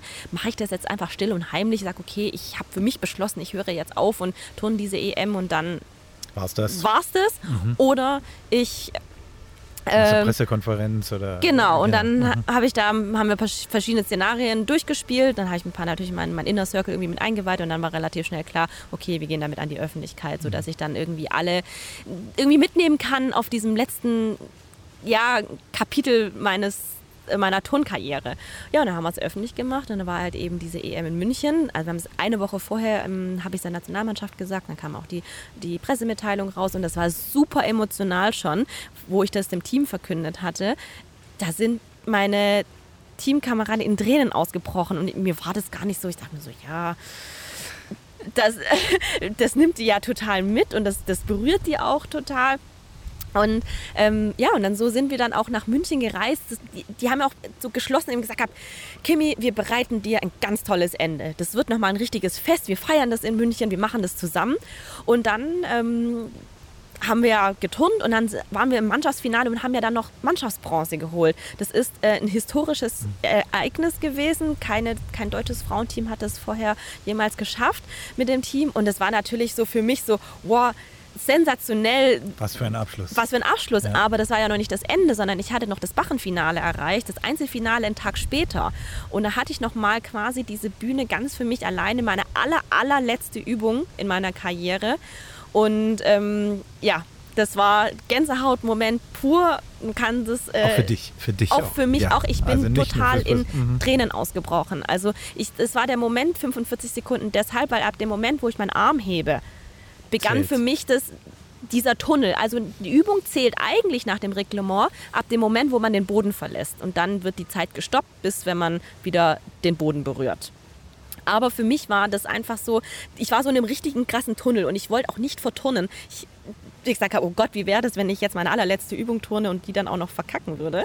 Wie wär, was wäre das für ein Abgang? Aber ich bin da los und mir war auch ganz egal, was da für ein Ergebnis rauskommt. Ich wollte das Ding einfach nur ähm, über die Bühne bringen, dass ich es geschafft habe, durchzuturnen. Und ich bin da los und ich weiß bis heute nicht, es ist wie so ein Film abgelaufen. Ich habe da nichts gehört, nichts gesehen, nichts gespürt und das ging irgendwie so ein, so ein Automatismus einfach ab und plötzlich bin ich wieder gelandet und dann brandete da ein, ein riesiger Applaus, Beifall durch diese Halle, alles hat gebebt und alle Leute sind aufgestanden, Standing Ovations. Und für mich war das so ein Moment, wo ich dachte, so Wahnsinn, ich habe da nur geheult und auch selbst wenn ich jetzt noch drüber spreche, merke ich, wie emotional das einfach Total, für mich ist. also das verstehe ich absolut. Und deshalb war das, das war für mich dieser Moment, ich hätte es mir nicht schöner vorstellen können, weil ich habe mein ganzes Leben vielleicht nach dieser Perfektion gesucht im Turnen und habe dann irgendwann schon für mich festgestellt, diese Perfektion gibt es nicht. Aber irgendwie habe ich es geschafft, für mich einen perfekten Abgang zu machen, was diese Geschichte einfach total rund macht für mich. Wunderschön. Ja, also auch wenn du es jetzt wieder Echt? Ja, erzählst, ja, ich sitzt auch, hier, man sitzt hier man voll total mit Gänsehaut. Gänsehaut. Ja, also es ist echt. Absolut. Ja, und ich meine, wenn das Publikum so komplett bei dir ist, also das ist ja, glaube ich, bestimmt ein, also für einen persönlich ja was ganz, ganz, ganz, ganz Ja. Wertvolles, oder? Einmalig. Mhm. Einmalig. Und äh, Familie, Freunde waren alle da in München. Habe ich natürlich auch ermöglicht. Und ähm, das war schon, also wirklich, sag ich, das war dieser, dieser großartige Moment in meiner Turnkarriere. Und das, Sagenhaft. ja, Siehst du, und ich hätte ganz Klischee, ganz stumpf doof, hätte ich gedacht, das müssen Olympische Spiele gewesen sein. Erste Mal bei den Olympischen Spielen oder so, weißt du, also solche Sachen, da hast du ja jahrelang drauf hingearbeitet und dann kommt es. Auch das waren toll. Also Ja. auch das gab es wahnsinnig tolle, spannende Momente für mich. Ich erinnere mich absolut an den Moment. Das erste Mal, wo ich in diese Olympia-Arena in London damals, in der O2 Arena reinmarschiert bin, weiß ich noch ganz genau, wie sich das angefühlt hat und was ich da gesehen habe. Auch das war natürlich ein, ein toller Moment, auch ein ganz spezieller Moment. Und da, da gibt es noch ganz viele. Ja, ja. Wahnsinn, Wahnsinn. Das, ja, es ist Ja. wirklich, es ist, es ist wirklich Wahnsinn. Ähm, auch Ja. dass eben unter all diesen krassen Momenten doch dieser Moment dann auch so raussticht für dich. Und jetzt muss ich dich natürlich fragen, du erzählst es und es ist so eine wunderschöne Geschichte. Es ist jetzt ein Jahr ziemlich genau Mhm. her. Wie geht's dir ein Jahr später? Vermisst du es nicht, dieses Gefühl? Ich vermisse es tatsächlich nicht. Also das, die Frage wurde mir auch schon sehr oft gestellt. Das glaub Vor allem, ich. wenn ich auch bei Wettkämpfen bin und dann fragen mich die Leute, und Ja, willst du jetzt nicht selber runter? ja, kribbelt ja, irgendwie in deinen Fingern, willst du da jetzt nicht selber ran? Und ich sag so, nee, überhaupt nicht. Ja. Ich habe da für mich abgeschlossen und bin da völlig im Reinen mit mir und ich habe das sehr viele Jahre gemacht und äh, habe dafür auch sehr viel gegeben und ich bin da völlig fein damit und musste es auch gar nicht mehr machen. Und ich war auch tatsächlich seither so gar nicht mehr an den Geräten, was man mir auch irgendwie nicht glaubt. Ich sage, gar nicht mehr turnen. Ich so, nein, ich war nicht mehr turnen seither. Ich mache Sport, ja, aber so richtig an die Geräte gehen, juckt mich gar nicht. Und wenn ich den Mädels zuschaue, finde ich so für mich, ich kann es voll genießen. Ich schaue denen da total gerne zu, wenn sie turnen und fieber da auch mit. Aber so dieses Gefühl, so, boah, oh, jetzt, jetzt muss ich mir irgendwie meine Riemchen wieder anschnallen und mich an Barren hängen, habe ich gar nicht. Ja, aber es ist auch schön, weil es einfach so, das macht dieses Runde, was du vorhin Ja, auch bist gesagt du mit hast, dir im Reinen. nochmal Ja. komplett schön. Und du hast Zeit für andere Sachen, zum Beispiel für die, äh, für die Alpenwanderung, da, die du vorhin, wo du vorhin von erzählt ja, hast. und für das, für das Buch, also wir können ja, Ja. mal ja, wir können ein Wort verlieren, Ja. 45 Sekunden. Jetzt wissen wir schon mal, wie dieser Titel entstanden ist. Was hat dich getrieben, dieses Buch zu schreiben? Was, was steht überhaupt im Buch und was hat dich da hingebracht? Kam irgendein Verlag und hat gesagt, ah, Kim, jetzt, das ist das Ding, aber, äh, oder hast du es dir selber überlegt? Nee, ganz plump, wenn du fragst, was mich dazu getrieben hat, der Autor. ähm, also ich wäre nie und nimmer in meinem Leben auf die Idee gekommen, eine Biografie zu schreiben. Und das war bei den Olympischen Spielen 2021 in Tokio. In der Mixed Zone, wo man nach dem Wettkampf hingeht, wo die ganzen ähm, Reporter stehen Interview, kam unser Pressesprecher auf mich zu und gesagt, du Kimi, ich habe dir meine E-Mail weitergeleitet. Ich so, ah, um was geht's? Ja, irgendwas mit Büchern. ich war bei den Olympischen Spielen, wir haben gerade die Wettkämpfe gehabt und ähm, ich hatte jetzt nicht so besonders viel Kopf da und habe ich weiß nicht mal, was ich heute damals so wirklich, wirklich aufgenommen habe, aber ich habe nur irgendwas gelesen, ah ja, Bücher, da will mir jemand zwei Bücher zusenden. Und dann habe ich gedacht, ja, nicht noch so einer, der mir da Bücher zusenden will. Ähm, ich habe die E-Mail einfach weggewischt und mhm. ist irgendwie in Vergessenheit geraten. Dann kam ich damals wieder von den Olympischen Spielen. Und mein damaliges Management meinte, du, ähm, wir haben da so eine Anfrage von jemandem, der hat dich auf verschiedenen Wegen schon versucht zu kontaktieren. Ähm, Instagram, Facebook, Presse, Verband, äh, übers jetzt übers Management und wir sollten uns das unbedingt mal anschauen. Ich so, aha, okay, um was geht's? Ja, um Bücher und der möchte eine Biografie mit dir schreiben und der möchte dir auch Bücher zusenden. Ich so, Bücher, Moment mal, irgendwo in meinem Hinterkopf war da noch irgendwas. Habe ich die E-Mail wieder rausgesucht und tatsächlich war damals schon diese Anfrage, aber bei den Olympischen Spielen war mein Kopf halt irgendwo anders. Ja, und äh, tatsächlich so kam es dann, also so kam dieser Kontakt dann zustande. Er hat zum Glück nicht locker gelassen und er hat eben versucht, mich auf verschiedenen Wegen zu kontaktieren. Und dann haben wir uns dann halt einfach mal erstmal äh, virtuell hatten wir uns getroffen, gesprochen. Und dann haben wir auch gesagt, okay, wir müssen uns mal einfach persönlich treffen, weil da dachte ich so, was ist denn das für ein komischer Kauz? Wer will denn über mich eine Geschichte schreiben in dem Buch? Das konnte ich mir gar nicht vorstellen. Und ähm, ja, er hat mich dann schon überzeugen können, dass ich viel zu erzählen habe. Er hat mir die ganzen Facetten aufgelistet, die er sich herausgearbeitet hat für sich, welche Themen, die interessant sind. Und ähm, genau, und dann haben wir gesagt, okay, dann habe ich immer gedacht, ja, okay, also was kann ich denn schon verlieren? Aber für mich war so, wer schreibt denn schon mit Anfang 30 eine Biografie? Also es gibt Menschen, die mit irgendwie 60, 70, 80 irgendwie eine Biografie schreiben und auf ein ganzes Leben zurückblicken können und davon erzählen können. Aber was will ich denn schon mit Anfang 30 erzählen? Aber ähm, dann hat er gemeint, okay, wir machen es noch auf dem Weg und suchen mal den Verlag, weil das wäre so ein bisschen so eine Königsdisziplin, einfach einen Verlag zu haben. Und dann sind wir auf die Suche gegangen und haben auch relativ schnell den Edel äh, Sports Verlag gefunden, der ja jetzt auch mein Buch rausgebracht hat. Und die waren da total begeistert davon, mhm. von der Geschichte. Und so kam es dann einfach dazu. Also äh, das war überhaupt nicht äh, von langer Hand geplant, mhm. sondern das war wirklich genau. Wie heißt wie heißt der Mensch, von dem wir Andrea, Andreas Mad, Andreas Madle. So. genau. Und ist das jetzt auch mal genannt? Der Mensch, der dich über alle möglichen Kanäle versucht, hat, versucht zu, hat zu erreichen. Ja, und, und ich bin ja mhm. dankbar äh, dafür, dass er nicht locker gelassen hat. Und diese Geschichte erzählen wir tatsächlich auch heute immer noch auf Lesungen, weil ähm, ja das ist natürlich eine Klassikerfrage, wie kommt man eben dazu, eine Biografie Klar. zu schreiben? Und ich wäre einfach nicht auf die Idee gekommen.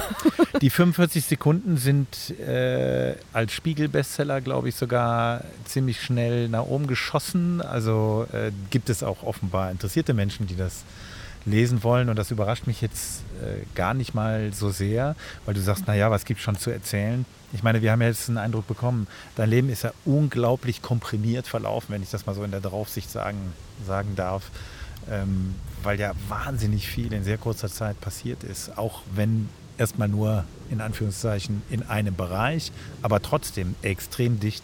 So viele Ereignisse haben ja äh, andere Menschen ihr ganzes Leben lang nicht. Also insofern kann ich das schon verstehen, dass das spannend ist. Und es gibt natürlich verschiedene Aspekte in deinem Leben, die natürlich hochspannend sind. Genau. Also du hast ja in deinem Buch, ich habe es mir so ein bisschen angeschaut, du gehst ja da äh, wirklich viele ähm, Kapitel, wortwörtlich, deines Lebens durch. Und das stelle ich mir auch gar nicht so leicht vor, wenn du auch ähm, gesagt hast, das war gar nicht in deinem Kopf, dass du jetzt ein Buch schreiben könntest. Wie war das denn für dich dann dahin zu gehen und sagen, okay, ich erzähle jetzt wirklich über mein Leben in einem Buch und das können auch alle Menschen lesen. Gab es da Kapitel für dich, die vielleicht auch herausfordernd waren oder wo du gesagt hast, dass ja, das war einfach auch schwierig für dich, das dann nochmal so dann herauszuarbeiten und das dann auch in einem Buch steht, das dann auch veröffentlicht wird? Auf jeden Fall. Dazu muss ich aber auch sagen, dass Andreas Madlet das wirklich super gut gemacht hat. Er war da ähm, sehr, sehr gut vorbereitet, hat sehr gut recherchiert und einfach auch die richtigen Fragen gestellt, um ja an bestimmte Themen zu kommen. Und wir hatten uns dann ähm, im Frühjahr 2022 ähm, in einer Ferienwohnung für, für vier oder fünf Tage einfach eingeschlossen gehabt mhm. und er hat da einfach sein Diktiergerät hingelegt und wir haben uns einfach unterhalten. Mhm.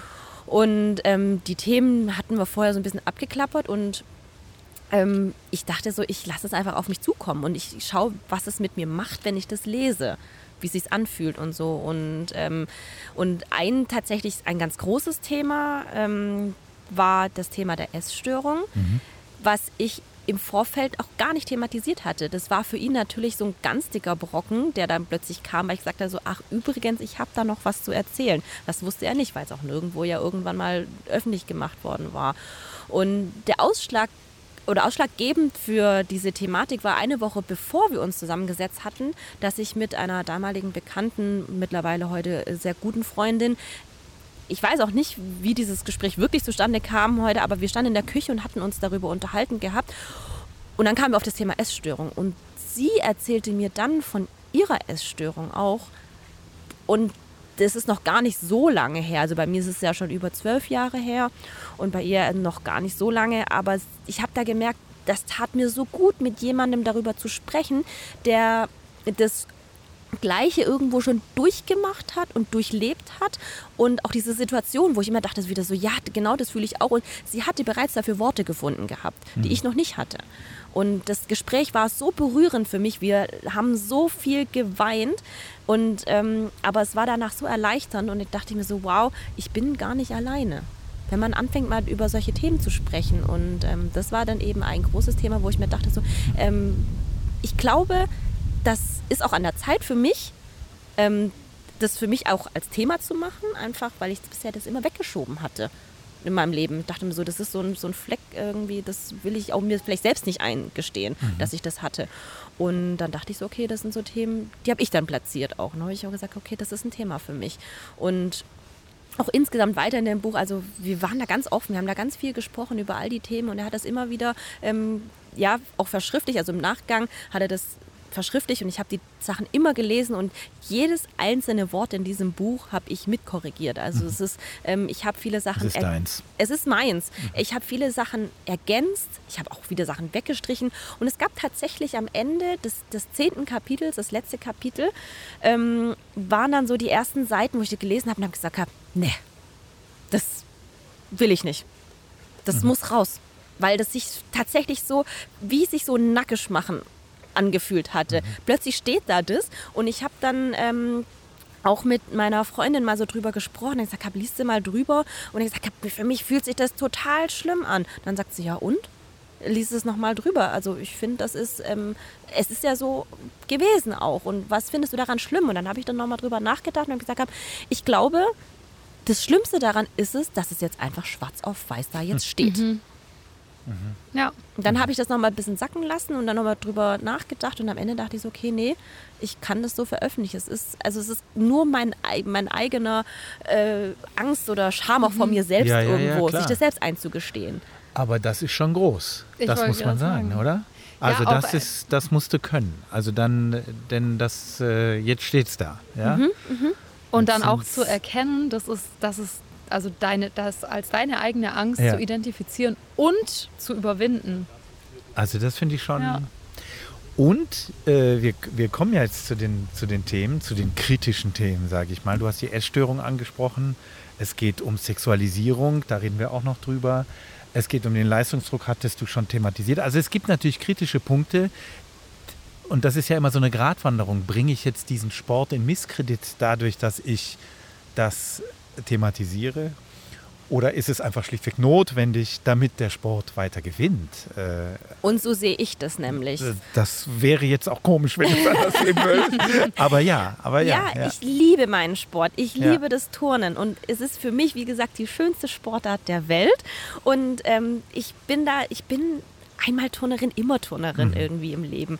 Und ich möchte einfach, dass es ja unter besseren Bedingungen abläuft, dass man sich auch mal bewusst macht, was da alles ähm, ja auf einen zukommt oder was da auch passiert ist und auch von außen mal den, den Blick der Leute da, da hinter die Kulissen zu gewähren. Wie funktioniert das? Wie läuft das ab? Weil die meisten Menschen sehen ja draußen, so wie ihr auch, ja, da ist jemand bei den Olympischen Spielen. Das ist der größte Moment Klar. für diesen Menschen und ähm, das ist toll. Oder auch wenn jemand bei Olympia dann eine Medaille gewinnt. Das ist alles toll. Aber was alles da dahinter steckt. Es gibt immer zwei Seiten einer Medaille. Und ähm, natürlich sieht man, des ja, Wortes, ja. genau, man sieht Ja. halt immer nur natürlich die schönen Seiten, die Sonnenseiten, aber es gibt halt auch die Schattenseiten, weil ohne das eine gibt es das andere nicht. 45 Sekunden äh, lesenswert, das hören wir schon. Dann hattest du eigentlich, wenn ich das richtig sehe, ziemlich zeitgleich, ein bisschen später die Doku mit äh, auf den Weg gebracht in der ARD. Hungern, der, der Titel ist krass. Hungern für Gold. Das ist eine Dokumentation äh, des Bayerischen Rundfunks. Kann man in der Mediathek äh, angucken. Auch Und da war es auch ganz interessant. Die Anfrage kam natürlich bevor das Ganze mit dem Buch war, also bevor es über das genau, Thema also öffentlich das war. Buch war noch nicht auf dem Markt. Genau, und ja. eigentlich war die Anfrage was ganz anderes. Also die Anfrage an mich ging, war erstmal anders, Ah, bis okay. wenn ich dann im Vorgespräch natürlich dann auch offenbart hatte, ähm, ich hatte selber eine Essstörung und das wendete so wiederum das ganze Blatt von, von dieser Dokumentation. Ja. Und das ist jetzt tatsächlich, darf ich den ersten Satz in dieser Doku, den du da sagst, einfach zitieren, weil als ich das gesehen habe, da habe ich gedacht, boah, was für ein Einstieg, ja. Äh, da sagtest du nämlich 30 Stunden Training je Woche. Meiner Trainerin hat das nicht gereicht. Und damit eröffnest du, öffnest du diese ganze Dokumentation. Und dann dachte ich, puh, also das ist schon echt viel, ja. Also da wird äh, ein System mit einem Satz erstmal so an den Pranger gestellt. Jedenfalls kam mir das bei mir so an. Vielleicht ist es unfair, vielleicht spitze ich es ein bisschen zu sehr zu, aber so bist du eingestiegen. Du wolltest das so, oder? Also du möchtest, du wolltest, dass das deutlich ist. Warum? Ja, also in so einer äh, Dokumentation geht es natürlich nicht irgendwie so ein bisschen Wischiwaschi da Nee. zu machen, sondern da muss man das natürlich schon auch klar ansprechen. Und ähm, ja, das war definitiv eben dann so gewollt. Und ähm, ja, ich finde ich find die, die, die Dokumentation auch deshalb einfach so beeindruckend, weil es ja auch nicht, also um jetzt nur um jetzt ums Turnen oder um mich nur geht, sondern es ist ja auch irgendwo ein, ein Systemproblem Genau. im Leistungssport. Ja. Und darauf wollten wir aufmerksam machen. Und das habt ihr. Das Ja. habt ihr geschafft, ja. Ganz Das eindeutig. habt ihr, eindeutig. Die Essstörung, ähm, du hast das gerade gesagt, die kam ja relativ, also in deiner sportlichen Laufbahn ja doch relativ mittendrin, früh, Mhm. eigentlich früh, wenn du es, oder? Mit 15? Das ist halt aber auch genau dieses kritische Alter, wo sich natürlich Klar. der Körper verändert. Also Pubertät und so. Und vom, äh, vom kindlichen Körper entwickelt er sich zum, ja, zum Frauenkörper. Und, ähm, aber da kommt ja dann immer das Thema äh, Gewicht immer dann zur Sprache. Und deshalb hat es sich damals sich halt entwickelt, weil es war die Zeit, ähm, wo es dann irgendwann hieß, ja, wir wurden gewogen und es hieß, okay, pass mal auf dein Gewicht auf. Und ähm, und dann war es halt irgendwann an dem Punkt, wo es hieß, okay, vielleicht kannst du da mal ein, zwei Kilo abnehmen, dann würde dir vielleicht das ein oder andere leichter fallen. Und äh, das ist dann so der Punkt halt gewesen. Gepaart mit dem Stress, den ich ja vorhin schon erwähnt hatte, das hatten wir ja vorhin schon, ähm, wo man in so einem, ja, in, in, einfach in so einem Film ist und dann äh, das eben nicht real- realisiert. Und eine Essstörung ist ja immer eine, auch eine psychische Erkrankung. Und am Ende war diese Essstörung nur ein Ventil für mich, ähm, den Stress irgendwo zu kompensieren. Also gar nicht absolut Gewicht verlieren, sondern das ist tatsächlich auch ein, ein Ventil gewesen. Wenn Beides. Man, ja, es, natürlich ist es beides, aber was da halt dahinter steckt, muss man halt mal gucken, also äh, psychologisch gesehen. Und ähm, es ist immer so ein, eine Art ein Schrei, den man, ein inner, innerer Schrei, der nach außen hingetragen wird, die, der, der sich dann in dem Fall in einer Essstörung sich ähm, geäußert hatte. Und, und, und ähm, ja, das, das, das so, also so ist es ja halt, also bei einer, bei einer, bei einer Essstörung, dass die Leute irgendwo Gewicht verlieren oder auf, auf sich aufmerksam machen wollen, in welcher Form auch immer. Ähm, am Anfang bekommt man vielleicht dafür noch Anerkennung. Sagt, ah ja, das sieht ja gut aus, du siehst ja jetzt gut aus und man hat vielleicht auch einen positiven Effekt am Anfang. Wenn man Gewicht verliert, dann steigt vielleicht erst die Leistung, aber äh, dann kippt irgendwann das System. Und, Entschuldigung. War das bei dir am Anfang so, dass du tatsächlich auch gemerkt hast, dir fiel es dann leicht oder hattest du genau diese Phase auch, wo du gedacht hast, okay, erstmal, ja, das ist sowas, da bekomme ich jetzt Anerkennung dafür, weil ich vielleicht besser bin oder weil mein Gewichtverlust erfolgreich war?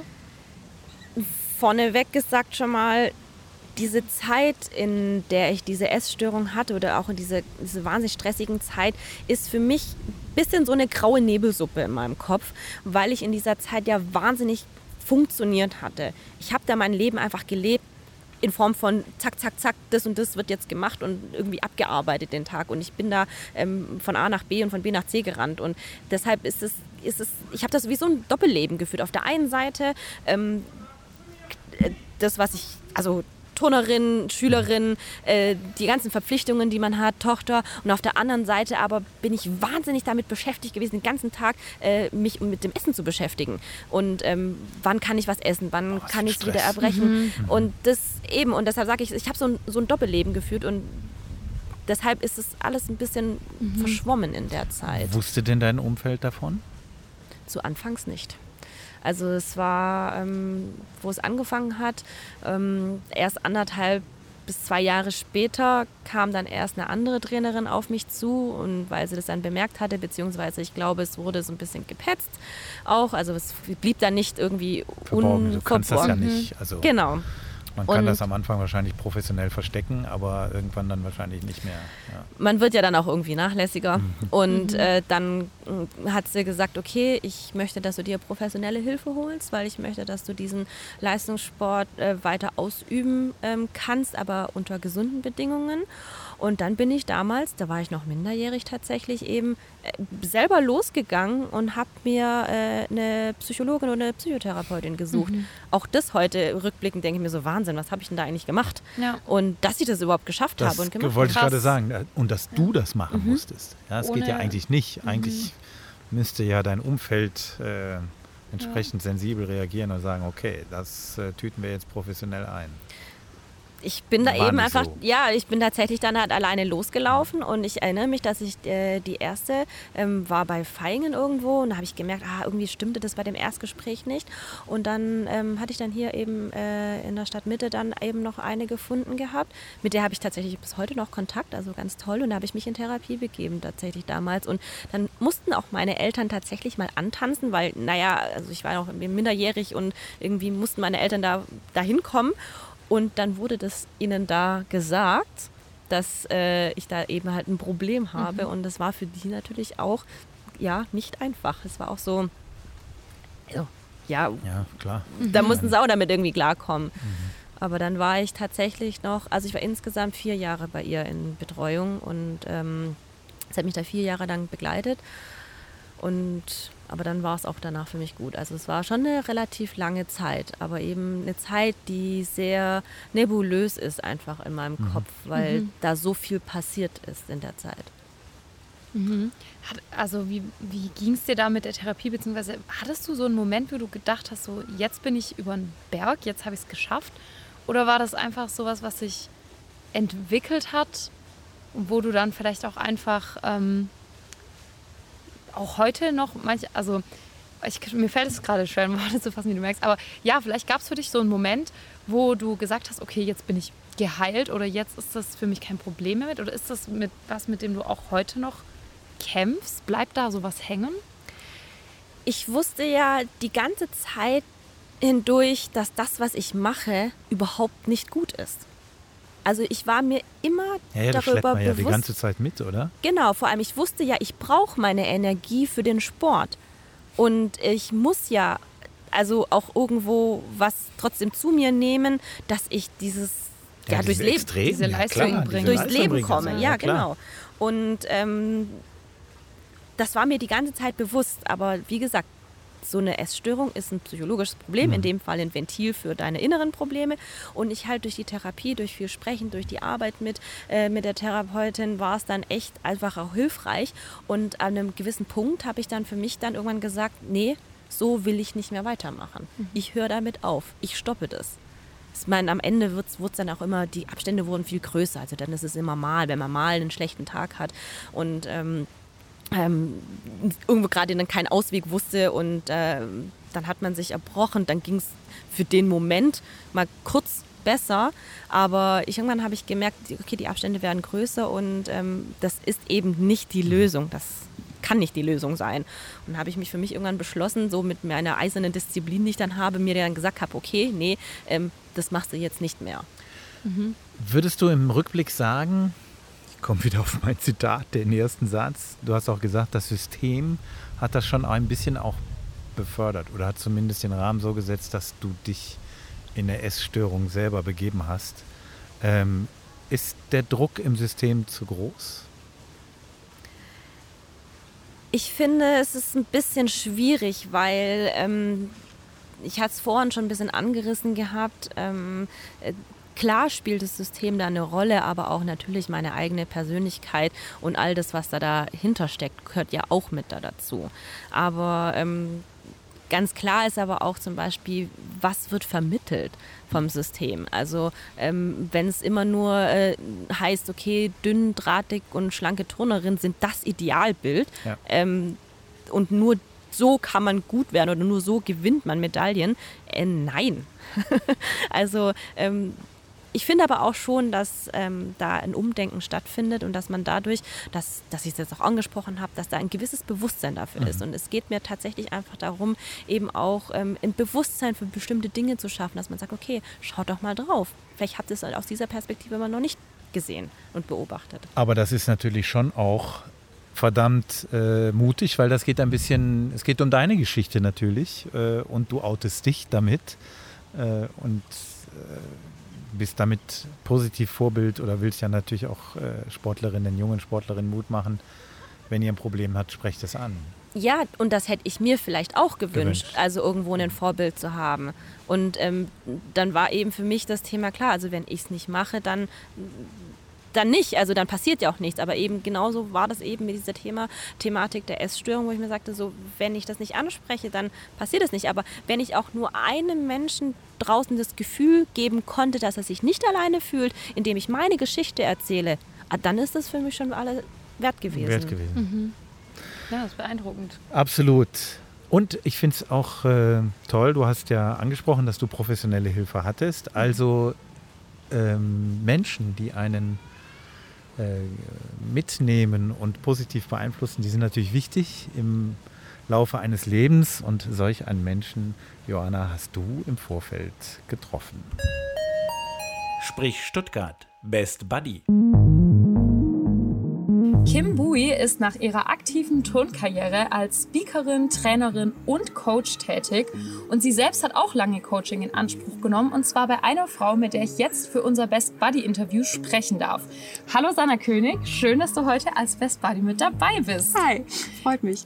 Ja, mega cool. Sanna, erzähl doch mal, wie bist du Kim das erste Mal begegnet? Durch eine liebe Kollegin. Ich habe an der Uni gearbeitet, äh, in einem Job, wo wir Beratungen für Studierende in Krisensituationen gemacht haben oder überhaupt zur Orientierung, wie geht es so weiter. Und ich hatte mich ein bisschen spezialisiert auf Studis, die gerade am gucken sind, wo geht's denn für mich vielleicht auch nach einem Studium hin.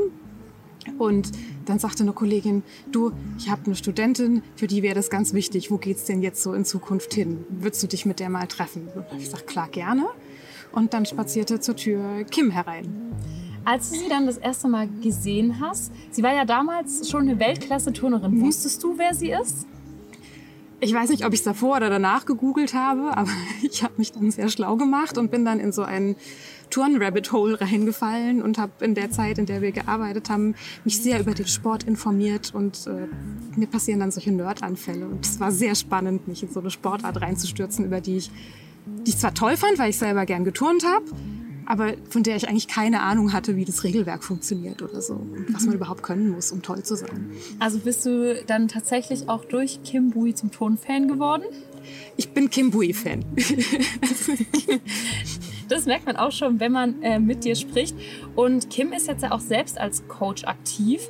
Als ihre ehemalige Coach, wie findest du das? Großartig. Ich finde es immer gut, wenn ähm, man was gelernt hat, was verstanden hat in seinem Leben, Erfahrungen gemacht hat und das teilt. Das finde ich unglaublich wichtig und sie hat sehr spezielle Erfahrungen gemacht und deswegen kann man damit auch ganz besondere Dinge teilen. Mhm. Ihr habt euch kennengelernt als Coaching oder als du als ihre Coach und sie als dein Coachie oder wie ja. man das nennt. Ähm, wie wurde aus eurem Coaching-Verhältnis dann die Freundschaft, die sie heute ist? Also ich mochte sie von Anfang an sehr gerne und ich glaube, das beruhte auf Gegenseitigkeit und wir haben uns relativ selten gesehen, weil ihr Kalender sehr voll ist und ich habe mich immer über diese Einträge in meinem Kalender gefreut, wenn da wieder Kim drin stand. Und dann hat sie mich irgendwann auch mal zu einem Wettkampf eingeladen. Ich war ja dann auch neugierig und wollte das mal in echt sehen. Und dann saß ich im Wettkampf und das war sehr toll. Und wir waren hinterher noch zusammen was essen, weil es war ja einfach die Euphorie, war ein Wettkampf, der lief gut. Und dann dachte ich hinterher, nee, das geht nicht. Also ich kann nicht sie coachen und praktisch so nah dran sein. Das fand ich unprofessionell. Und dann habe ich ihr beim nächsten Termin gesagt, das geht nicht. Das, also das können wir gerne machen, wenn du nicht mehr zu mir ins Coaching kommst, aber wir können das nicht machen, während du weiterhin praktisch zu mir kommst für diese Sessions. Da vermischen sich Dinge und das, glaube ich, ist nicht gut. Und dann haben wir weiterhin Coaching-Termine gemacht und irgendwann sagte meine Schwester, könnt ihr bitte endlich mal zugeben, dass ihr euch mögt? Und dann haben wir uns getroffen, haben uns auf den Schlossplatz gesetzt. Es war ein wunderschöner Sonnentag. Und dann habe ich gesagt, also, äh, ich mag dich. Und sie sagte, ja, ich dich auch. Und ich fand das voll blöd, als du damals gesagt hast, dass wir nicht noch mal so essen gehen können. Und dann haben wir aber vereinbart praktisch, dass wir jetzt auf die Freundschaftsschiene wechseln. Also das ganz transparent gemacht und zu sagen, okay, wenn sie noch mal Coaching-Wünsche hat, dass sie das praktisch so auch sagt und dass wir dann in eine Coaching-Schiene wechseln, aber dass wir sonst praktisch das Grundverhältnis jetzt als Freundschaft definieren. War das dann schwierig, irgendwie so zu wechseln zwischen diesem Verhältnis von Freundinnen, die zusammen was unternehmen, privat auch Dinge teilen und Erlebnisse teilen und diesem professionellen Verhältnis zwischen Coach und Coachee? Ich wollte gerade spontan sagen, gar nicht. Und manchmal denke ich, ich versuche mich trotzdem sehr zurückzuhalten mit einem Ratschlag, der einem manchmal so auf der Zunge liegt weil ich das prinzipiell nicht so gut finde und auch eher nur auf Nachfrage. Aber ich kann dann ja einfach sagen, willst du davon eine Meinung zu mir, von mir hören? Und dann geht das eigentlich sehr gut. Also einfach dieses transparente, man spricht auch immer darüber, in ja. welchem Verhältnis man sozusagen auch gerade zueinander Unbedingt. Und sie ist ja sehr klug und hat sich jetzt praktisch diese Professionalität auch noch mal woanders geholt, mhm. damit wir unsere Freundschaft gut pflegen können.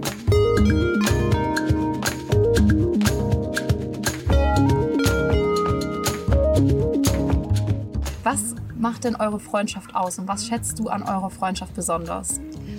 Wir haben ja jetzt gerade die, wo das herkommt, besprochen und du sagtest, wie geht dieser Rollenwechsel in eine Freundschaft? Und Kim sitzt manchmal da und sagt, aber was bringe ich denn mit? Du warst immer so Ratschläge für mich oder so.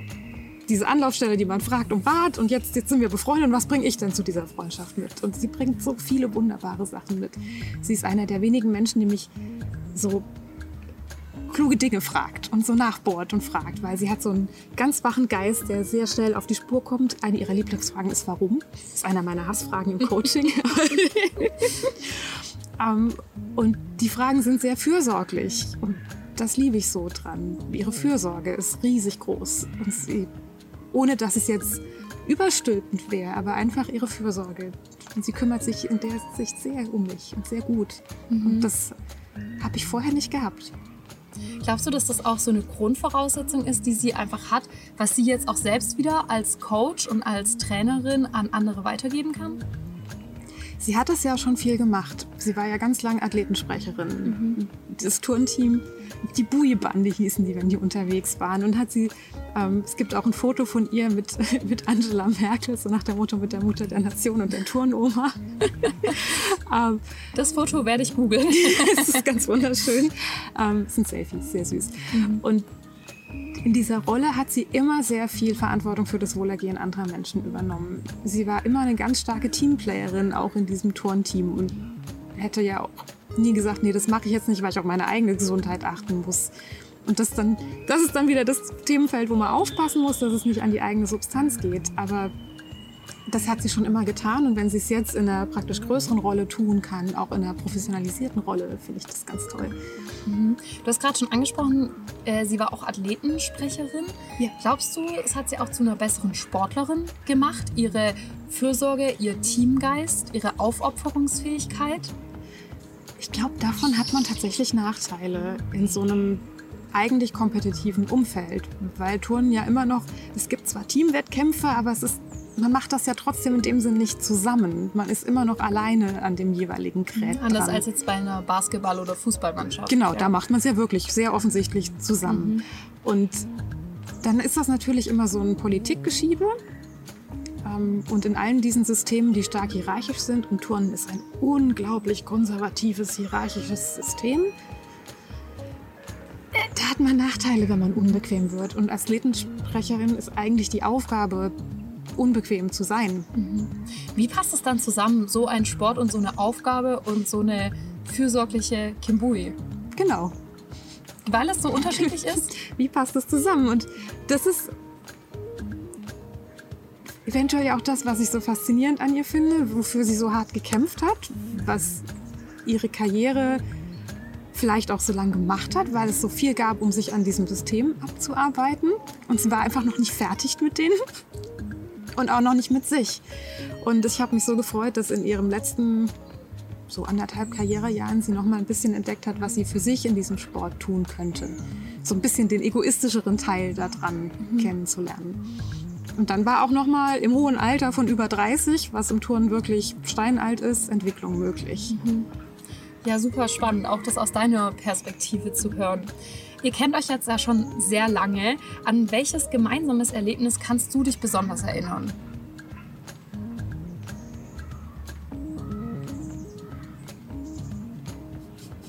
Gibt es eins? Oder sind es einfach zu viele? ich habe so viele Momente gerade im Kopf und denke. Vielleicht frage ich mal anders. Was ist was, was du mit Kim sehr, sehr gerne unternimmst? Was macht ihr gern zusammen? Wie würde so, wenn ihr euch jetzt trefft, so ein perfekter Freundinnen-Tag, Abend, Morgen aussehen für dich? Es ist fast egal. Im Moment denke ich, das Schönste ist, wir laufen nebeneinander und dann halten wir manchmal Händchen, weil ich das schön finde, weil die Freundschaft das so hergibt. Mhm. Und dieses einfach sanft, zärtlich beieinander sein zu dürfen mhm. und uns dabei auszutauschen und es so meandern zu lassen, wo unsere Gedanken hingehen mhm. und uns dabei einander sehr sicher zu sein. Mhm. Das ist wunderschön. So dass der Ort dann gar nicht mehr so wichtig ist, nee. sondern der das Umfeld. Vielleicht können wir trotzdem mal auf einen Ort zurückkommen, an dem wir beide nämlich gerade sitzen. äh, wir sitzen nämlich gerade, vielleicht hört man ein bisschen Vogelgezwitscher oder Kinderschreien oder im Hintergrund oder Hubschrauber. Wir sind nämlich gerade auf der Karlshöhe in Stuttgart und genau da äh, nehmen wir auch mit Kim die Podcast-Folge auf. Und ihr wusstet nicht oder du wusstest nicht, dass wir dort die Podcast-Folge mit Kim auch aus, äh, aufnehmen werden. Trotzdem hast du diesen Ort für unsere Aufnahme, für unser Best Buddy-Interview heute ausgewählt. Warum? um deine Lieblingsfrage mal zu stellen. Ich mag Bäume. Und wir, wir sitzen hier gerade in einem ganz schattigen Teil und das Sonnenlicht kommt so durch die Blätter gefiltert und malt so Lichtflecken hin. Und es ist hier ein bisschen kühl und moosig, weil wir auf der Nordseite sitzen.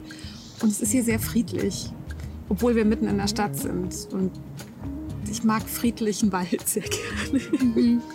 Ja, also offensichtlich scheint ihr euch da schon irgendwie auch ähnlich zu sein, weil Kim ja auch diesen Ort gewählt hat als Aufnahmeort. Ähm, das fand ich irgendwie schön. Es scheint, dass das irgendwie total ein schöner Zufall oder wie auch immer man das betiteln möchte.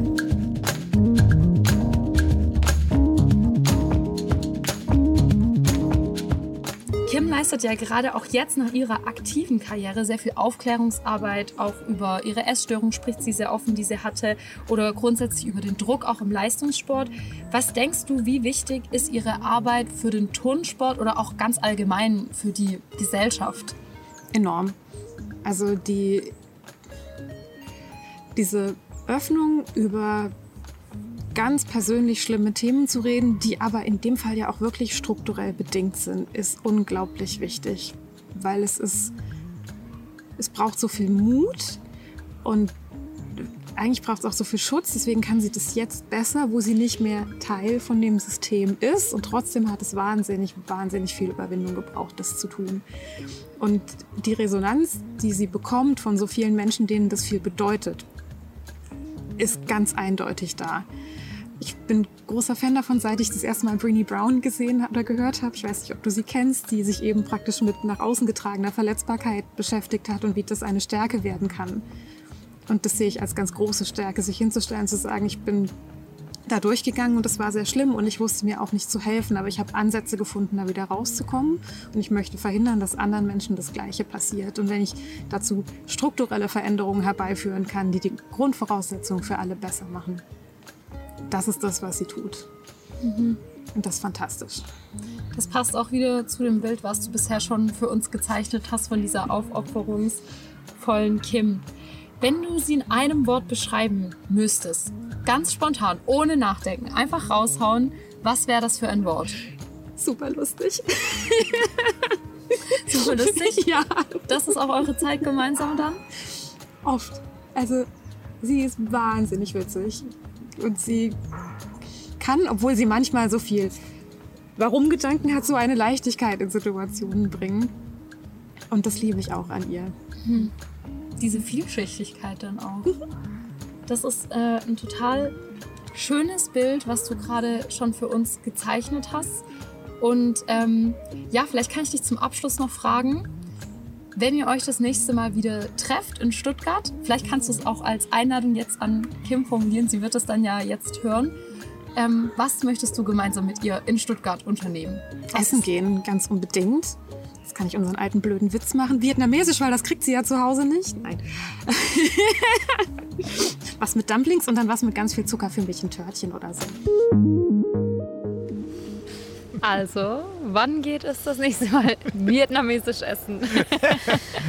Diese Woche ist bei mir ein bisschen voll, aber nächste Woche schaut's gut aus. Also, dann wünschen wir euch zwei schon mal ganz viel Spaß. Wie geht's dir, wenn du diese Worte von deiner Freundin, von deiner ehemaligen Coach über dich hörst? Wow.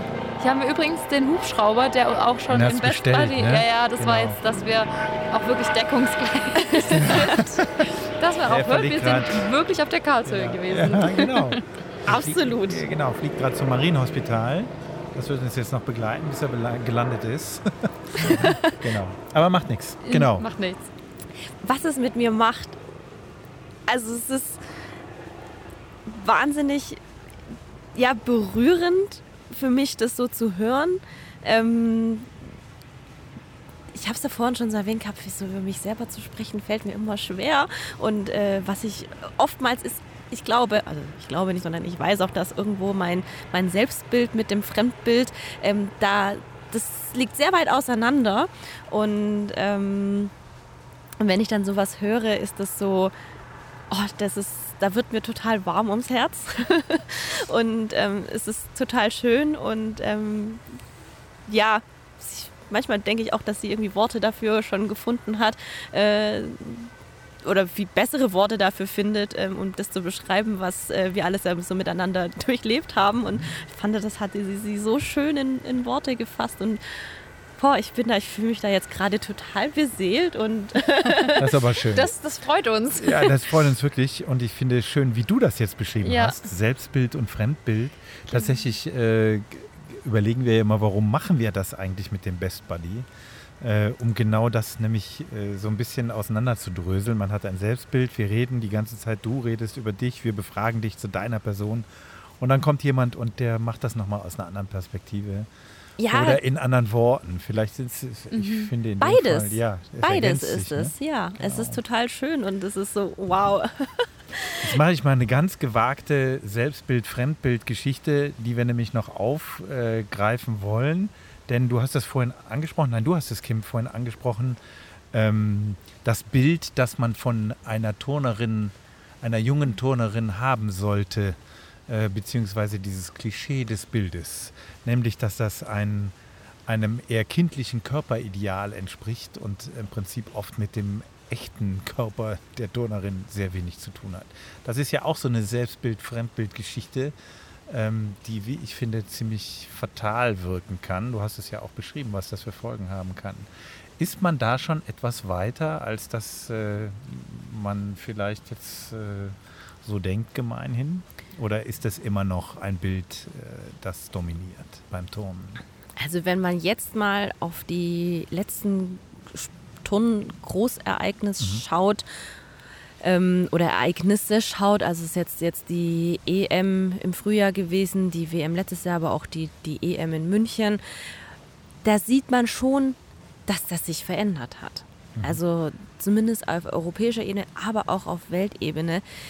Man sieht alles, also was dort ist und auch die, die ganz oben an der Spitze sind, sind nicht klein, schlank, dünn und drahtig, sondern haben eine weibliche Figur. Und das ist toll und das ist schön und das ist auch, ähm, ich glaube, dass dieses Bild eben langsam, aber nur sehr langsam auch überholt ist und dass wir, ähm, wir sprechen von Frauenturnen, also in, im Englischen heißt es Women's Gymnastics und es heißt nicht Girls Gymnastics. Und ähm, also das ist, das ist, ich finde, es ist die Entwicklung geht schon dahin, dass die Turnerinnen älter werden, auch vor allem. Und da kommt ja wieder das Thema des Körperbildes auch eher mit dazu als in jungen Jahren. Und wenn man älter ist, dann ist es völlig normal, dass man irgendwo einen Busen bekommt oder auch einen, einen Hintern bekommt, der einfach, mhm. wo es alles ein bisschen runder ist, ähm, was ja noch lange nicht heißt, dass man irgendwie äh, zu dick ist oder eine schlechte Turnerin ist. Und man sieht es ja auch, wie gesagt, mhm. ähm, Olympiasiegerinnen und auch Medaillengewinnen das ist super. Also es sind wirklich tolle, tolle weibliche Körper, die man da sieht, die auch in der Lage sind, Höchstleistungen mhm. zu bringen. Mhm. Ja. Steckt dahinter, oder da braucht man nicht lange spekulieren, das ist natürlich auch ein sexualisiertes Männerbild, was über, über Jahre doch äh, transportiert wurde. Ähm, oder? Im Turnen oder in der Gesellschaft? In der Gesellschaft. Dass nur dünn und drahtig das äh, Körperideal von Frauen ist? Hm, weiß ich nicht. Also wo kommt es her? Oder warum war dieses Bild so dominant? Im Turnen? Mhm. Also im Turnen war das ganz klar geprägt ähm, von der Zeit mit Nadja Comaneci. Mhm. Und, ähm, und auch davor Olga Korbut und so, die Generation, wo es dann tatsächlich, ähm, also sie hat ja die Perfect Ten geturnt, die perfekte Zehn, Nadja Comaneci, und sie war damals, in, wurde sie von ähm, von den Rumänen so hart trainiert von dem Trainer-Ehepaar und, und ja, also die haben sie ja wirklich gedrillt, sage ich jetzt schon mhm. auch mal. Und ähm, aber sie hat es ja dann geschafft, dorthin zu kommen und das war dann für alle irgendwann dann so ganz klar. Genau, so muss man sein, so okay. muss man aussehen, um okay. das zu erreichen. Und dieses Bild hatte sich damals so ein bisschen gefestigt. Mhm. Weil damals, wenn man sich die Bilder, die alten Videos mal auch mal anschaut, Bilder und Videos, ähm, da waren die Frauen, ja, es waren weibliche Körper mit Rundungen. Ah, und, und plötzlich ah. kam dann Nadja mhm. Comaneci, die wirklich äh, ganz flach war, dünn und schlank war und äh, aber sie hat da diese Höchstleistung gebracht. Und mhm. das war dann so ein Umdenken, so nach dem Motto, ja, ah ja, so müsste man, also das müsste man erreichen, okay. das müsste man schaffen, mhm. indem man die und die Voraussetzungen dafür schafft, um dann eben so halt hochzukommen. Das war ja dann eigentlich auch fast schon wieder ein, Rückschritt oder ja, was, wo sich dann einfach was wieder in eine negative Richtung ja eigentlich verändert hat. Wenn du gesagt hast, davor gab es eben diese real, realistischen Körperbilder, die Turnerinnen, die ganz normal eben ihre, ihren Frauenkörper hatten. Das ist ja ist eigentlich schon krass, dass dann auch so solche Ausnahmeathletinnen dann so, eine, so einen Wandel in der ganzen Sportart herbeiführen können ja, halt auch nicht nur, nicht nur die Athletinnen, sondern halt eben natürlich auch die Trainer. Ja, dann. natürlich. Also das war ja. dann halt, das kam dann immer mehr. Und äh, ja, mhm. also so, so hat sich das entwickelt. Was ja auch vielleicht ein bisschen damit äh, zusammenhängt mit dieser Wahrnehmung von Turnerinnen, ähm, da wollten wir ja auch noch drüber sprechen, ist ja auch dieses, wie präsentieren sich Turnerinnen zum Beispiel eben mit ihrer Kleidung. Und da seid ihr natürlich, das deutsche Turnteam, auch sehr aufgefallen damit, ähm, weil ihr in diesen Ganzkörperanzügen, Unitards heißen sie, glaube ich, richtig? Genau. genau ähm, weil ihr gesagt habt, ihr turnt damit und nicht, wie es doch eben, wie man es sehr oft sieht, mit diesen, ähm, mit diesen Anzügen mit eben dem sehr hohen Beinausschnitt, wo man auch das ganze Bein sieht. Vielleicht kannst du ja noch mal erzählen, wie kam es denn damals zu dieser Entscheidung, dass ihr überhaupt gesagt habt, hey, wir machen da jetzt mal was anderes und ziehen eben diese Ganzkörperanzüge an, entgegen der, der Norm, sag ich mal? Auf diese Idee kam tatsächlich unsere damalige Cheftrainerin. Und, ähm, und zwar, wir haben im Training, haben wir natürlich auch ähm, die Turnanzüge mit den hohen Beinausschnitten, aber wir haben im Training immer eine Shorty an, also immer so eine kurze schwarze Hose drüber. Und ähm, tatsächlich ist es halt auch so, dass wir eine Zeit lang unsere kurze Hose irgendwie auch im Training am Balken immer weglassen mussten. Wir haben, das fühlt sich schon immer nackig an, aber auch wenn man zum Wettkampf kommt, fühlt sich das halt irgendwie ein bisschen leerer aber das war an. Reglement, oder das ist Reglement? Ja, genau, es ist Reglement, dass es äh, eben also ein, ein Turnern, also knapp ja. sein muss. Also das Reglement, um nochmal das zu, äh, klarzustellen, es heißt, ähm, man darf auch diese langbeinigen Turnanzüge anziehen, was wir dann auch gemacht haben. Aber das ähm, Nein, um das nochmal zu sagen. das Reglement schreibt es nicht fest, aber du darfst halt nicht noch eine zusätzliche kurze Hose drüber anziehen, so wie wir das jetzt im Training gemacht Okay. haben. Das darf man nicht. Aber äh, da steht jetzt nicht drin, dass es dieser hohe Beinausschnitt sein muss. Aber ähm, die meisten haben es gemacht. Und wenn lang getragen worden ist, dann war das meistens tatsächlich so aus ethischen Gründen. Also äh, Turnerinnen aus arabischen Ländern oder ja, einfach äh, Musliminnen haben eben was Längeres getragen. Aber es musste halt immer so ein Einteiler sein. Es musste nahtlos ineinander übergehen. Es durften eben keine zwei separaten Teile sein. Und, ähm, und dann kam unsere damalige Cheftrainerin auf uns zu und meinte so, ob das nicht eine Idee wäre, wenn wir da mal so einen langbeinigen Turnanzug kreieren und damit mal auflaufen würden. Und wenn ihr euch sagt, ihr fühlt euch da immer so nackig, dann können wir noch was dagegen tun. Und dann haben wir halt so Prototypen angefangen anzufertigen und haben da ganz lange dran rumgetüftelt. Und, äh, und wir haben es auch ausprobiert, um zu gucken, ja, können wir da überhaupt, fühlt sich überhaupt gut an? Und ähm, da haben wir mehrere Runden gedreht und am Ende haben wir gesagt, oh ja, das wäre schon ein cooles Statement von uns, zu sagen, zieht doch das an, worauf ihr Lust habt. Also ob es jetzt hoher Beinausschnitt ist oder lang, wenn ihr euch in lang wohler fühlt, warum nicht? Und das ist, das ist unsere Message gewesen. Und oftmals, also am Anfang, da muss ich sagen, da war es auch ein bisschen in der Kommunikation ein bisschen anders oder was heißt anders, aber es hieß, die Turnerinnen sind gegen Sexismus, war eine Überschrift. Ähm, dass wir gegen Sexismus waren, das war auch vorher schon klar. Nicht nur da, dadurch, dass wir die langbeinigen Turnanzüge anziehen. Es ging uns um, um die Selbstbestimmtheit, zu sagen, hey, zieht das an, worauf ihr Lust habt, worin ihr euch wohlfühlt. Und da gab es tatsächlich auch dann irgendwie wiederum Stimmen im Nachgang. Wir hatten dann die langbeinigen Turnanzüge gehabt, hatten dann ein oder zwei Modelle gehabt, hatten aber natürlich auch noch unsere Anzüge mit den normalen hohen ausgeschnittenen Beinen. Dann wurden wir doch dann tatsächlich gesagt, ja, aber wie passt es denn jetzt zusammen, dass ihr jetzt einmal lang getragen habt und euch mit den langbeinigen Turnanzügen seid und jetzt tragt ihr plötzlich wieder kurz? Habe ich gesagt, dann ihr habt das nicht verstanden.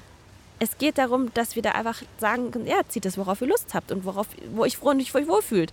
An dem einen Tag sage ich, okay, ich fühle mich heute total wohl und ähm, es ist gut, dann ziehe ich einfach äh, einen Anzug mit äh, einem hohen Beinausschnitt an. Aber zum Beispiel, wenn man vielleicht auch mal irgendwie als Frau seine Tage hat, ähm, fühlt sich es vielleicht einfach ein bisschen besser an, wenn untenrum ein bisschen mehr Stoff ist. Außer, dass man diesen 3 mm Steg da unten hat. Und man macht ja schon bei uns im Turn natürlich äh, Bewegungen, wo man die Beine sehr weit spreizt. Und ähm, bei einem 3 mm Stück Stoff da unten äh, bleibt gerade das Nötigste verdeckt. Und ähm, vielleicht ist es einfach so, wenn man sich besser und wohler fühlt, dann doch mal lang zu tragen an dem Tag. Und ähm, darum geht es uns. Ja, und ihr habt es auf jeden Fall geschafft, damit auch Aufmerksamkeit zu erregen. Also ich kann mich da auch noch total gut dran erinnern, dass das dann äh, eben auch diskutiert wurde. Und ich finde es total cool, weil ich finde, dass ihr das gemacht habt, eben auch mit dir eben als ja auch so in, in dem Team, in dem du ja einfach sehr lange warst und auch eine sehr wichtige Rolle gespielt hast, weil es passt auch total zu dem, worüber hier wir schon die ganze Zeit sprechen, eben über dieses, dass der Turnsport und die Turnerinnen ja auch vielfältig sein können und das tragen können, worauf sie Lust haben, dass sie nicht diesem kindlichen Ideal entsprechen müssen. Und ja, das finde ich einfach, dass es äh, sehr gut auch zu diesem passt, was du grundsätzlich ja auch, zumindest so wie es bei mir ankommt, zu vermitteln versuchst. Und das finde ich total schön. Ja, danke. Danke, dass es dann auch so rüberkommt. Aber genau das, darum geht es ja. Dass wir ähm, ja was zeigen, was machen. Und wir haben ja auch irgendwo eine gewisse, das, was wir vorhin hatten, so ein gewisses Vorbild, Vorbild. zu sein, Genau. aber auch vielleicht bestimmt auch eher auch eine Reichweite, eine gewisse Reichweite als Persönlichkeiten, die wir da sind. Und ähm, die können wir dann eben nutzen für solche Themen. Aber spannend, dass du das äh, so, so beschreibst als, als äh, Selbstbestimmungsprozess und nicht als Statement gegen Sexualisierung. Ähm, Das kommt ja dann nochmal im genau, so. Nachgang. Und jetzt, also, genau, das würde mich jetzt interessieren. Es ist ja dann interpretiert, äh, interpretiert worden als genau sowas. Also ihr seid ein starkes Team, das selbstbestimmt auftritt, jetzt eben in langen, wie heißen sie? Uni Unitards. Ah, Unitards, Ja. genau. Siehst du, ist mir noch nicht so geläufig. ähm, aber genau, du wolltest was dazu sagen. Ähm, ja, es war so ein bisschen von der Presse her, wie gesagt, von der Kommunikation her war das, glaube ich, irgendwo so ein bisschen äh, nicht, vielleicht nicht so Es glücklich. kriegte so einen Spin. Ne? Also ja, es nicht so glücklich einen- formuliert, aber ähm, Wir waren bei der Sexualisierung. ja.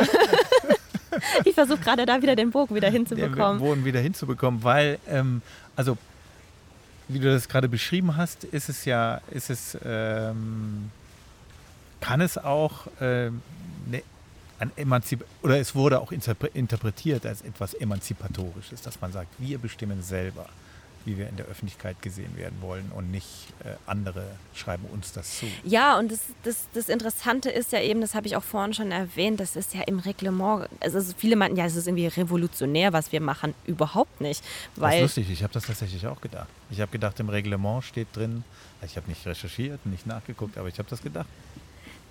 eben, lustig. eben, das, eben, das ist nicht der Fall gewesen. Es ist nicht revolutionär gewesen, was wir gemacht hatten, weil es steht nichts davon in den Wertungsvorschriften. Und ähm, wir haben jetzt nichts Verbotenes gemacht oder sind auf die Barrikaden deshalb gegangen, sondern haben nur etwas gemacht, was, äh, was nicht gängig ist, was nicht geläufig Ja. ist. Was ja super interessant ist, dass es, das, also dass es ja dieser Normalzustand ist, eben diese kurzen Beinausschnitte zu tragen. Weil ich meine, ich, ich meine mich schon daran erinnern zu können, immer wieder auch ähm, davon gehört zu haben, dass teilweise dann, du hast es vorhin gesagt, bei Spagatsprüngen oder sowas oder eben man turnt einfach oft auch mit gespreizten Beinen und du hast dann diese drei Millimeter Stoff gefühlt oder drei Zentimeter. Ähm, und dann ist es doch total interessant, dass es immer wieder solche Sachen gab, wo vielleicht auch Turnerinnen gesagt haben, ja, mit dem Foto fühle ich mich jetzt eigentlich nicht so wohl. Und dann ist trotzdem das Gängige, dass man eben diese kurzen Anzüge trägt. zwei Gedanken, die mir gerade dazu einfallen. Ähm, auf der einen Seite ist es tatsächlich schon so, also wenn man sich dann halt so Bilder von sich dann irgendwie im Internet anschaut, äh, wo dann halt genau aus so einem Winkel fotografiert ist, ähm, man will ja gar nicht wissen, was sonst noch überall zu finden ist mit den Bildern. Also man will den überhaupt nicht den Fotografen irgendwas unterstellen. Überhaupt nicht. Und äh, das, aber Hey, ich verstehe das. Allein die Perspektive Ja. äh, reicht ja schon, um es unvorteilhaft Ja. aussehen zu lassen. Genau, und wer weiß, auf welchen Portalen dann irgendwie die Bilder landen. Ähm, und der zweite Gedanke dazu war für mich, ähm, das Interessante ist so, dass wir bisher immer noch die einzige Nation sind, die diese langbeinigen Tonanzüge tragen. Das ist für mich total spannend. Ich bin jetzt wieder gespannt bei der WM, die nächste Woche beginnt, ähm, ob wir da irgendwas sehen werden. Ähm, aber es war ein großer Aufschrei, es war medial, war das ein großes Thema, aber ähm, irgendwie sind keine anderen Nationen mit auf diesen Zug eingestiegen. gesprungen und machen das auch. Das ist auch interessant. Und Ja. wir wissen es nicht, woran es liegt. Also ich habe mich jetzt auch nicht weiter ausgetauscht irgendwie mit den anderen.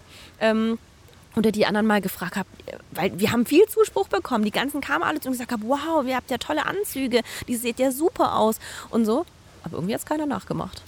Ja, ja, voll. Und das ist genau das Interessante, was ich mir dann eben auch dachte. Es ist ja erlaubt, das ist ja nichts, ja, und trotzdem ist es gängig, eben das andere zu tun. Genau. Obwohl es dann auch noch viel Zuspruch gibt und alles. Also Ja, also Sehr ich, spannend. es kann ja sein, dass sich irgendjemand damit irgendwie nicht komfortabel fühlt Ja, oder Ja. das irgendwie rutschig sagt, also es funktioniert ja, wir können ja damit tun. Es ist ja, Ja. nicht irgendwie was, was, was Nachteiliges oder so.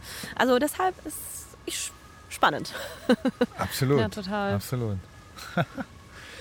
ja, ähm, wir haben ja eine gute Tradition äh, in diesem Podcast.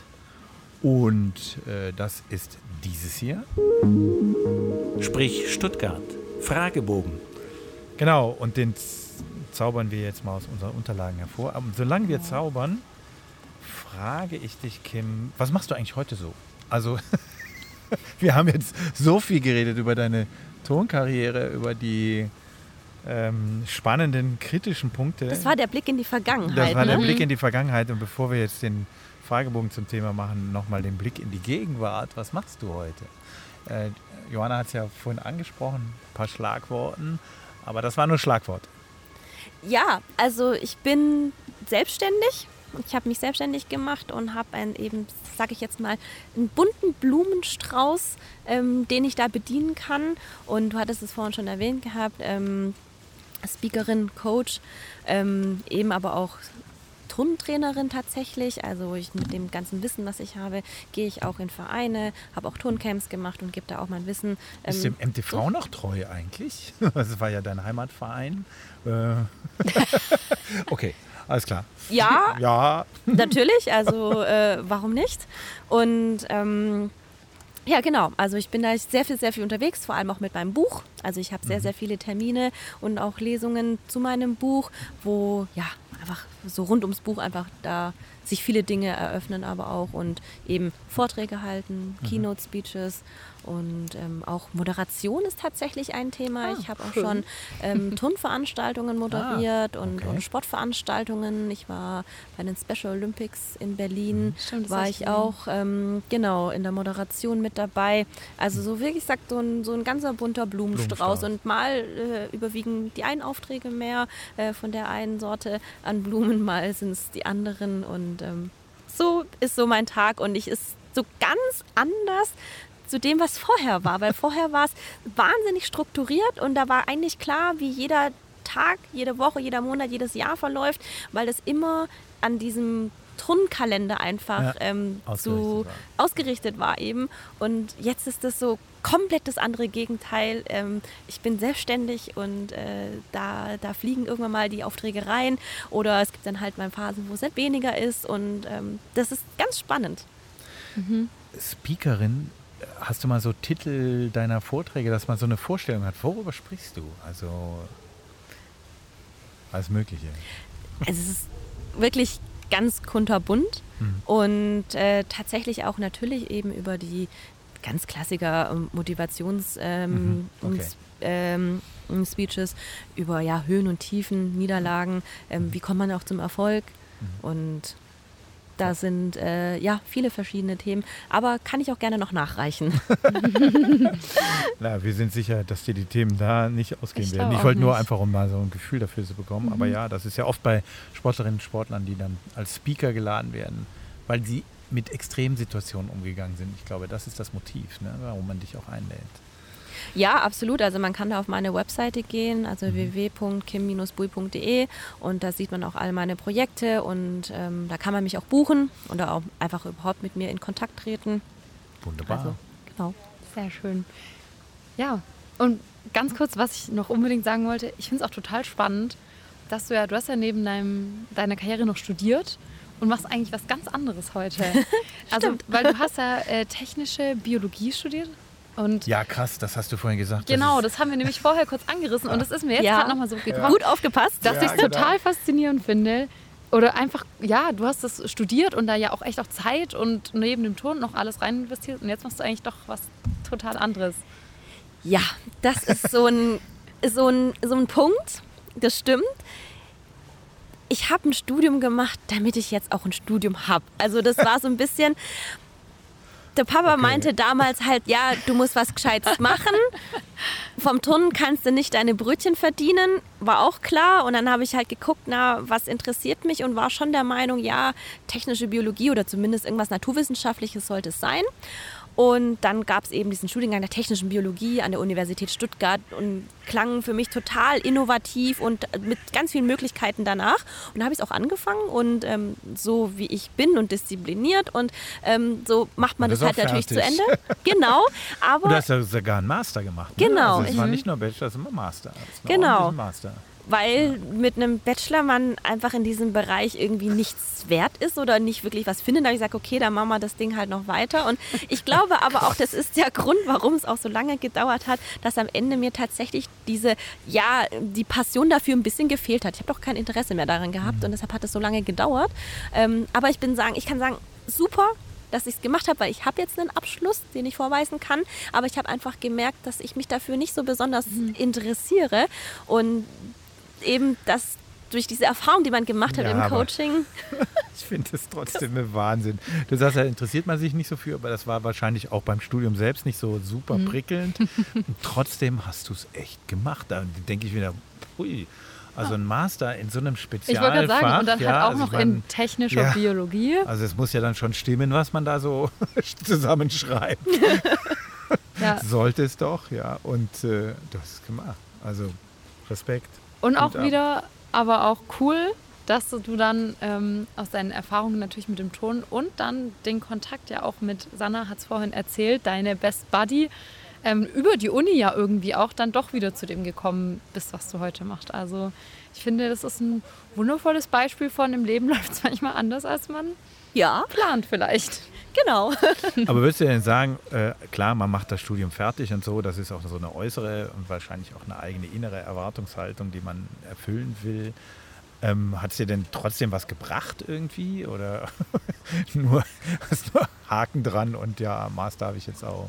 Naja, also in meinem Studium, da lernt man sich ja natürlich auch irgendwo noch weiter selbst zu strukturieren, sich die Dinge einzuteilen, ähm, Dinge fertig zu machen und äh, da auch dann so zu recherchieren, sich solche überhaupt so eine Arbeit schon was Komplexes. zu machen, was, ja genau, also solche Dinge weiß ich jetzt, dass ich dazu in der Lage bin, Genau. dass ich das kann. Wie nennt man das so schön, diese Skills, Ja, ähm, die man genau. sich da aneignet. Und, ähm, aber ich habe natürlich auch Freundschaften daraus mitgenommen von der Zeit. Also das sind auch so natürlich die schönen Dinge. Ähm, es war nicht komplett umsonst, also überhaupt nicht. Sehr gut. Okay, jetzt haben wir aber ganz schön lange äh, den Wir haben jetzt noch Fragebogen. mal ein ne? bisschen ausgeschweift, Ja, aber- ich dachte auch, Ja, da ist auch gut. müssen wir noch mal kurz Unbedingt. drüber sprechen. Genau. Also, dann fangen wir an. Du warst lange unterwegs. Äh, Das ist ja bei dir wirklich häufig der Fall gewesen. Und guck, du kommst dann das erste Mal wieder nach Stuttgart und siehst am Horizont diesen wunderbaren Fernsehturm da hinten, den wir jetzt auch sehen. Was geht dir durch Mark und Bein und durch Kopf und Seele? ist tatsächlich ein dann zurückkommen in eine gewohnte Umgebung, wo man weiß, ähm, wo die Geschäfte sind, wo man sich auskennt, wo man weiß, wenn man was braucht, wo, dass man, wo man das besorgen kann. Es ist schon auch ja Heimat. Auch wenn ich natürlich ein ähm, bisschen außerhalb von Stuttgart aufgewachsen bin, aber so Stuttgart und Umgebung ist dann schon auch irgendwo Heimat für mich. Für mich. Und du lebst jetzt, darf ich das fragen? Du musst es nicht beantworten, aber du lebst in Stuttgart. Ja, Hm, Wunderbar. Bist Stuttgarterin. Ja. Kurzes Zögern war dabei, aber Weltmensch. Und, Ja, äh, weil das tatsächlich, ich werde immer noch fälschlicherweise als Tübingerin bezeichnet, aber ich bin seit äh, 25, über 25 Jahren nicht mehr in Tübingen. Das ist ganz witzig. Das So, und siehst du, und deswegen haben wir diesen Podcast gemacht, damit das jetzt ein für alle Offiziell Mal bist du geklärt ist. Du bist Kim Bull Stuttgarterin. ist Stuttgarterin. Punkt. ja. ja. Okay.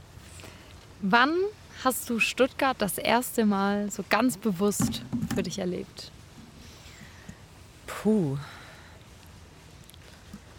Das ist, ah, es ist immer so ein bisschen, wenn man es bewusst erlebt hat. Ich meine, ich habe es immer mal wieder erlebt, auch als Als als Kind Kind, ne? ne? Also Also, Wilhelma so- genau. oder Ja. ähm, Ludwigsburg blühendes Barock. Da war ich jetzt auch erst vor kurzem wieder. Da habe ich mich daran erinnert, dass ich als Kind schon dort war. Okay, Ludwigsburg ist jetzt nicht unbedingt Stuttgart, Ja, aber nee, aber das sind so Kindheitserinnerungen, Ja. die man natürlich hat, genau. wo man das Papier in den, in den Drachen. Drachen reinwirft. Oh ja. Für mich war es tatsächlich das Labyrinth, Ah. beziehungsweise der, ähm, dieser Sitz, wo vom Froschkönig, wo der Sitz hoch und Oh runter ja. fährt. Ja, ja.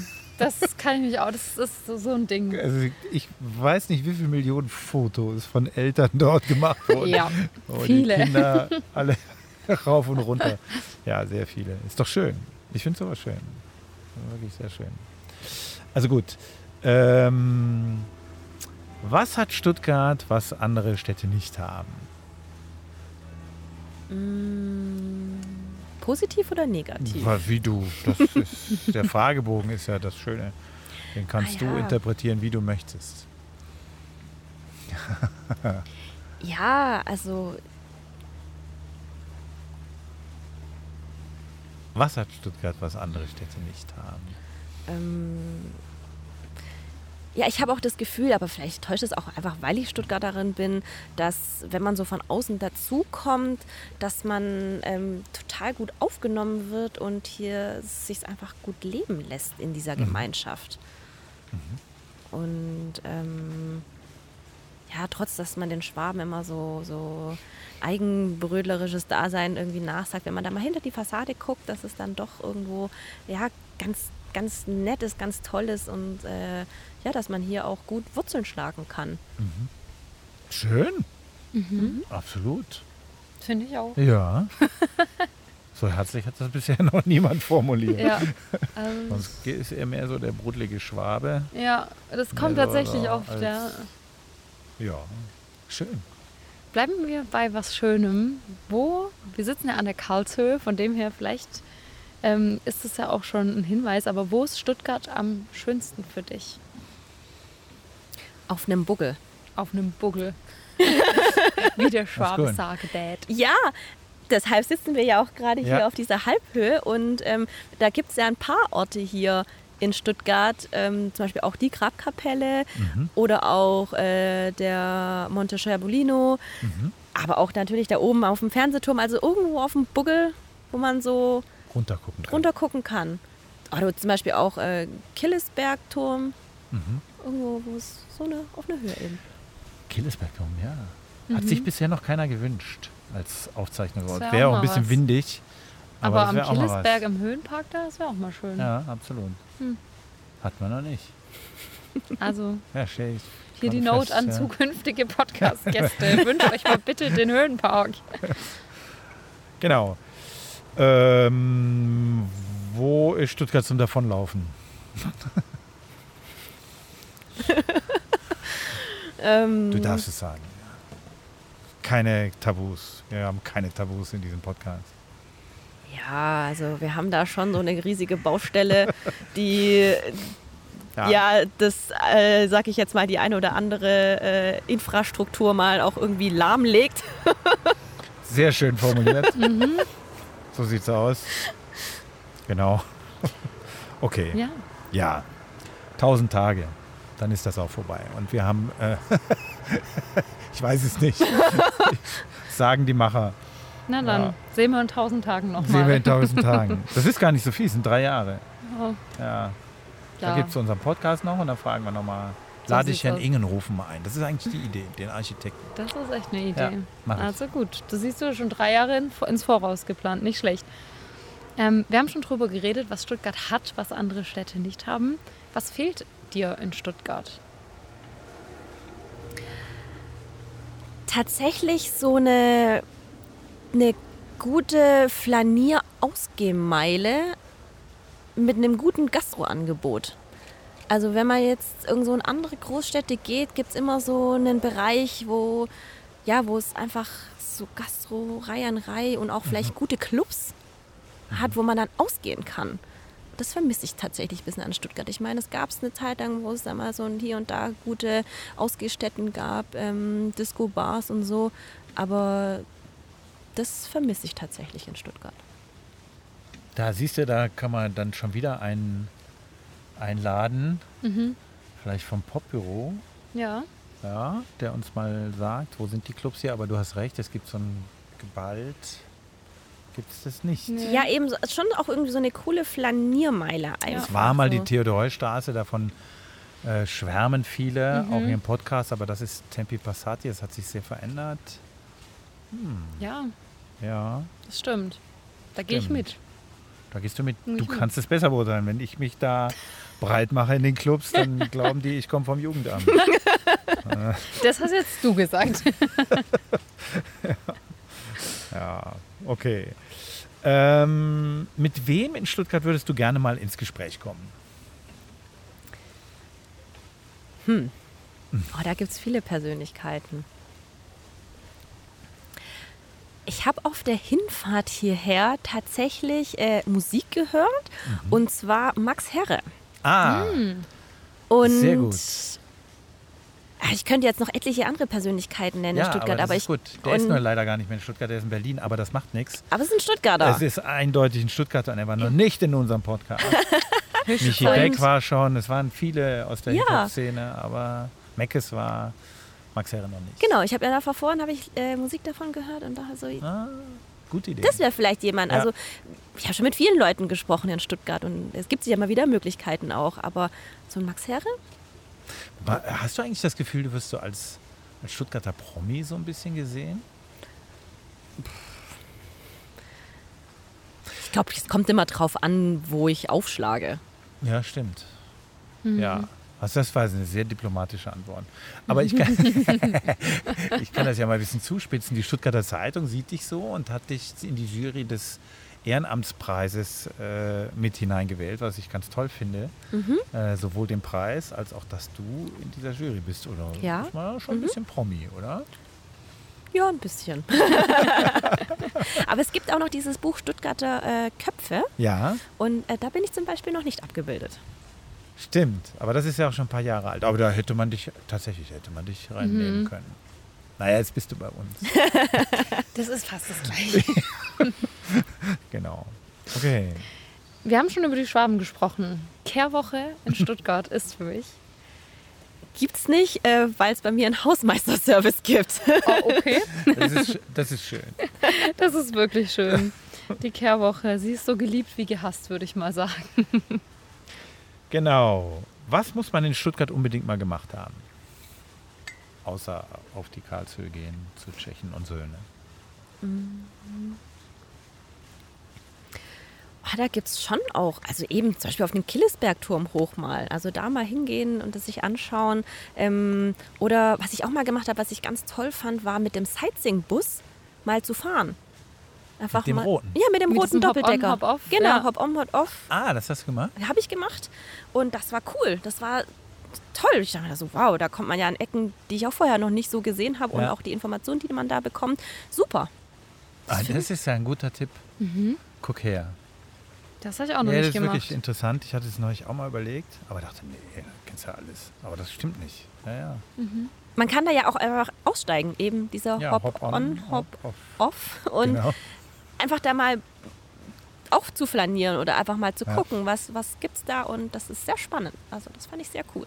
Guter Tipp. Ja, Guter total. Tipp. Ein perfekter Abend in Stuttgart ist für mich.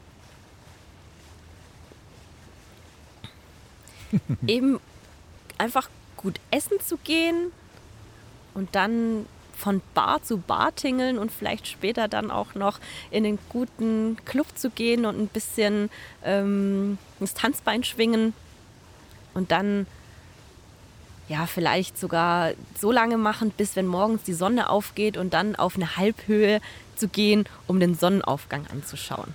Wow. Das klingt schön. Hier oben. Ist, Ja. ey, ist das. War noch nie bei Sonnenaufgang hier. Sieht man den hier? Ja. Müsste man eigentlich, ne? Das müsste Osten sein hier, ne? Kim weiß es. Ja. Okay. Ah, okay. hast du das also Ah. schon mal gemacht? Genau. Ah, sehr schön. Da hinten links kommt sie raus. Ja, quasi Okay. dahin, so Richtung Stadion. Also hinter Ja. Villa Berg da hinten Ja. geht die Sonne auf. Ah, schön. Also für Machen. Frühaufsteher oder Genau. extreme Nachteulen.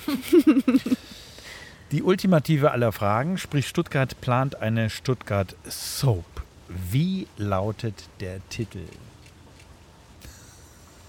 Dampf im Kessel.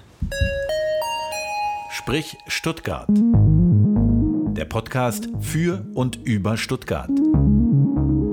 Infos unter www.sprichstuttgart.de. Folgen auf Instagram oder LinkedIn. Feedback oder Gästevorschläge bitte an hallo@sprichstuttgart.de. Sprich Stuttgart, der Podcast für und über Stuttgart.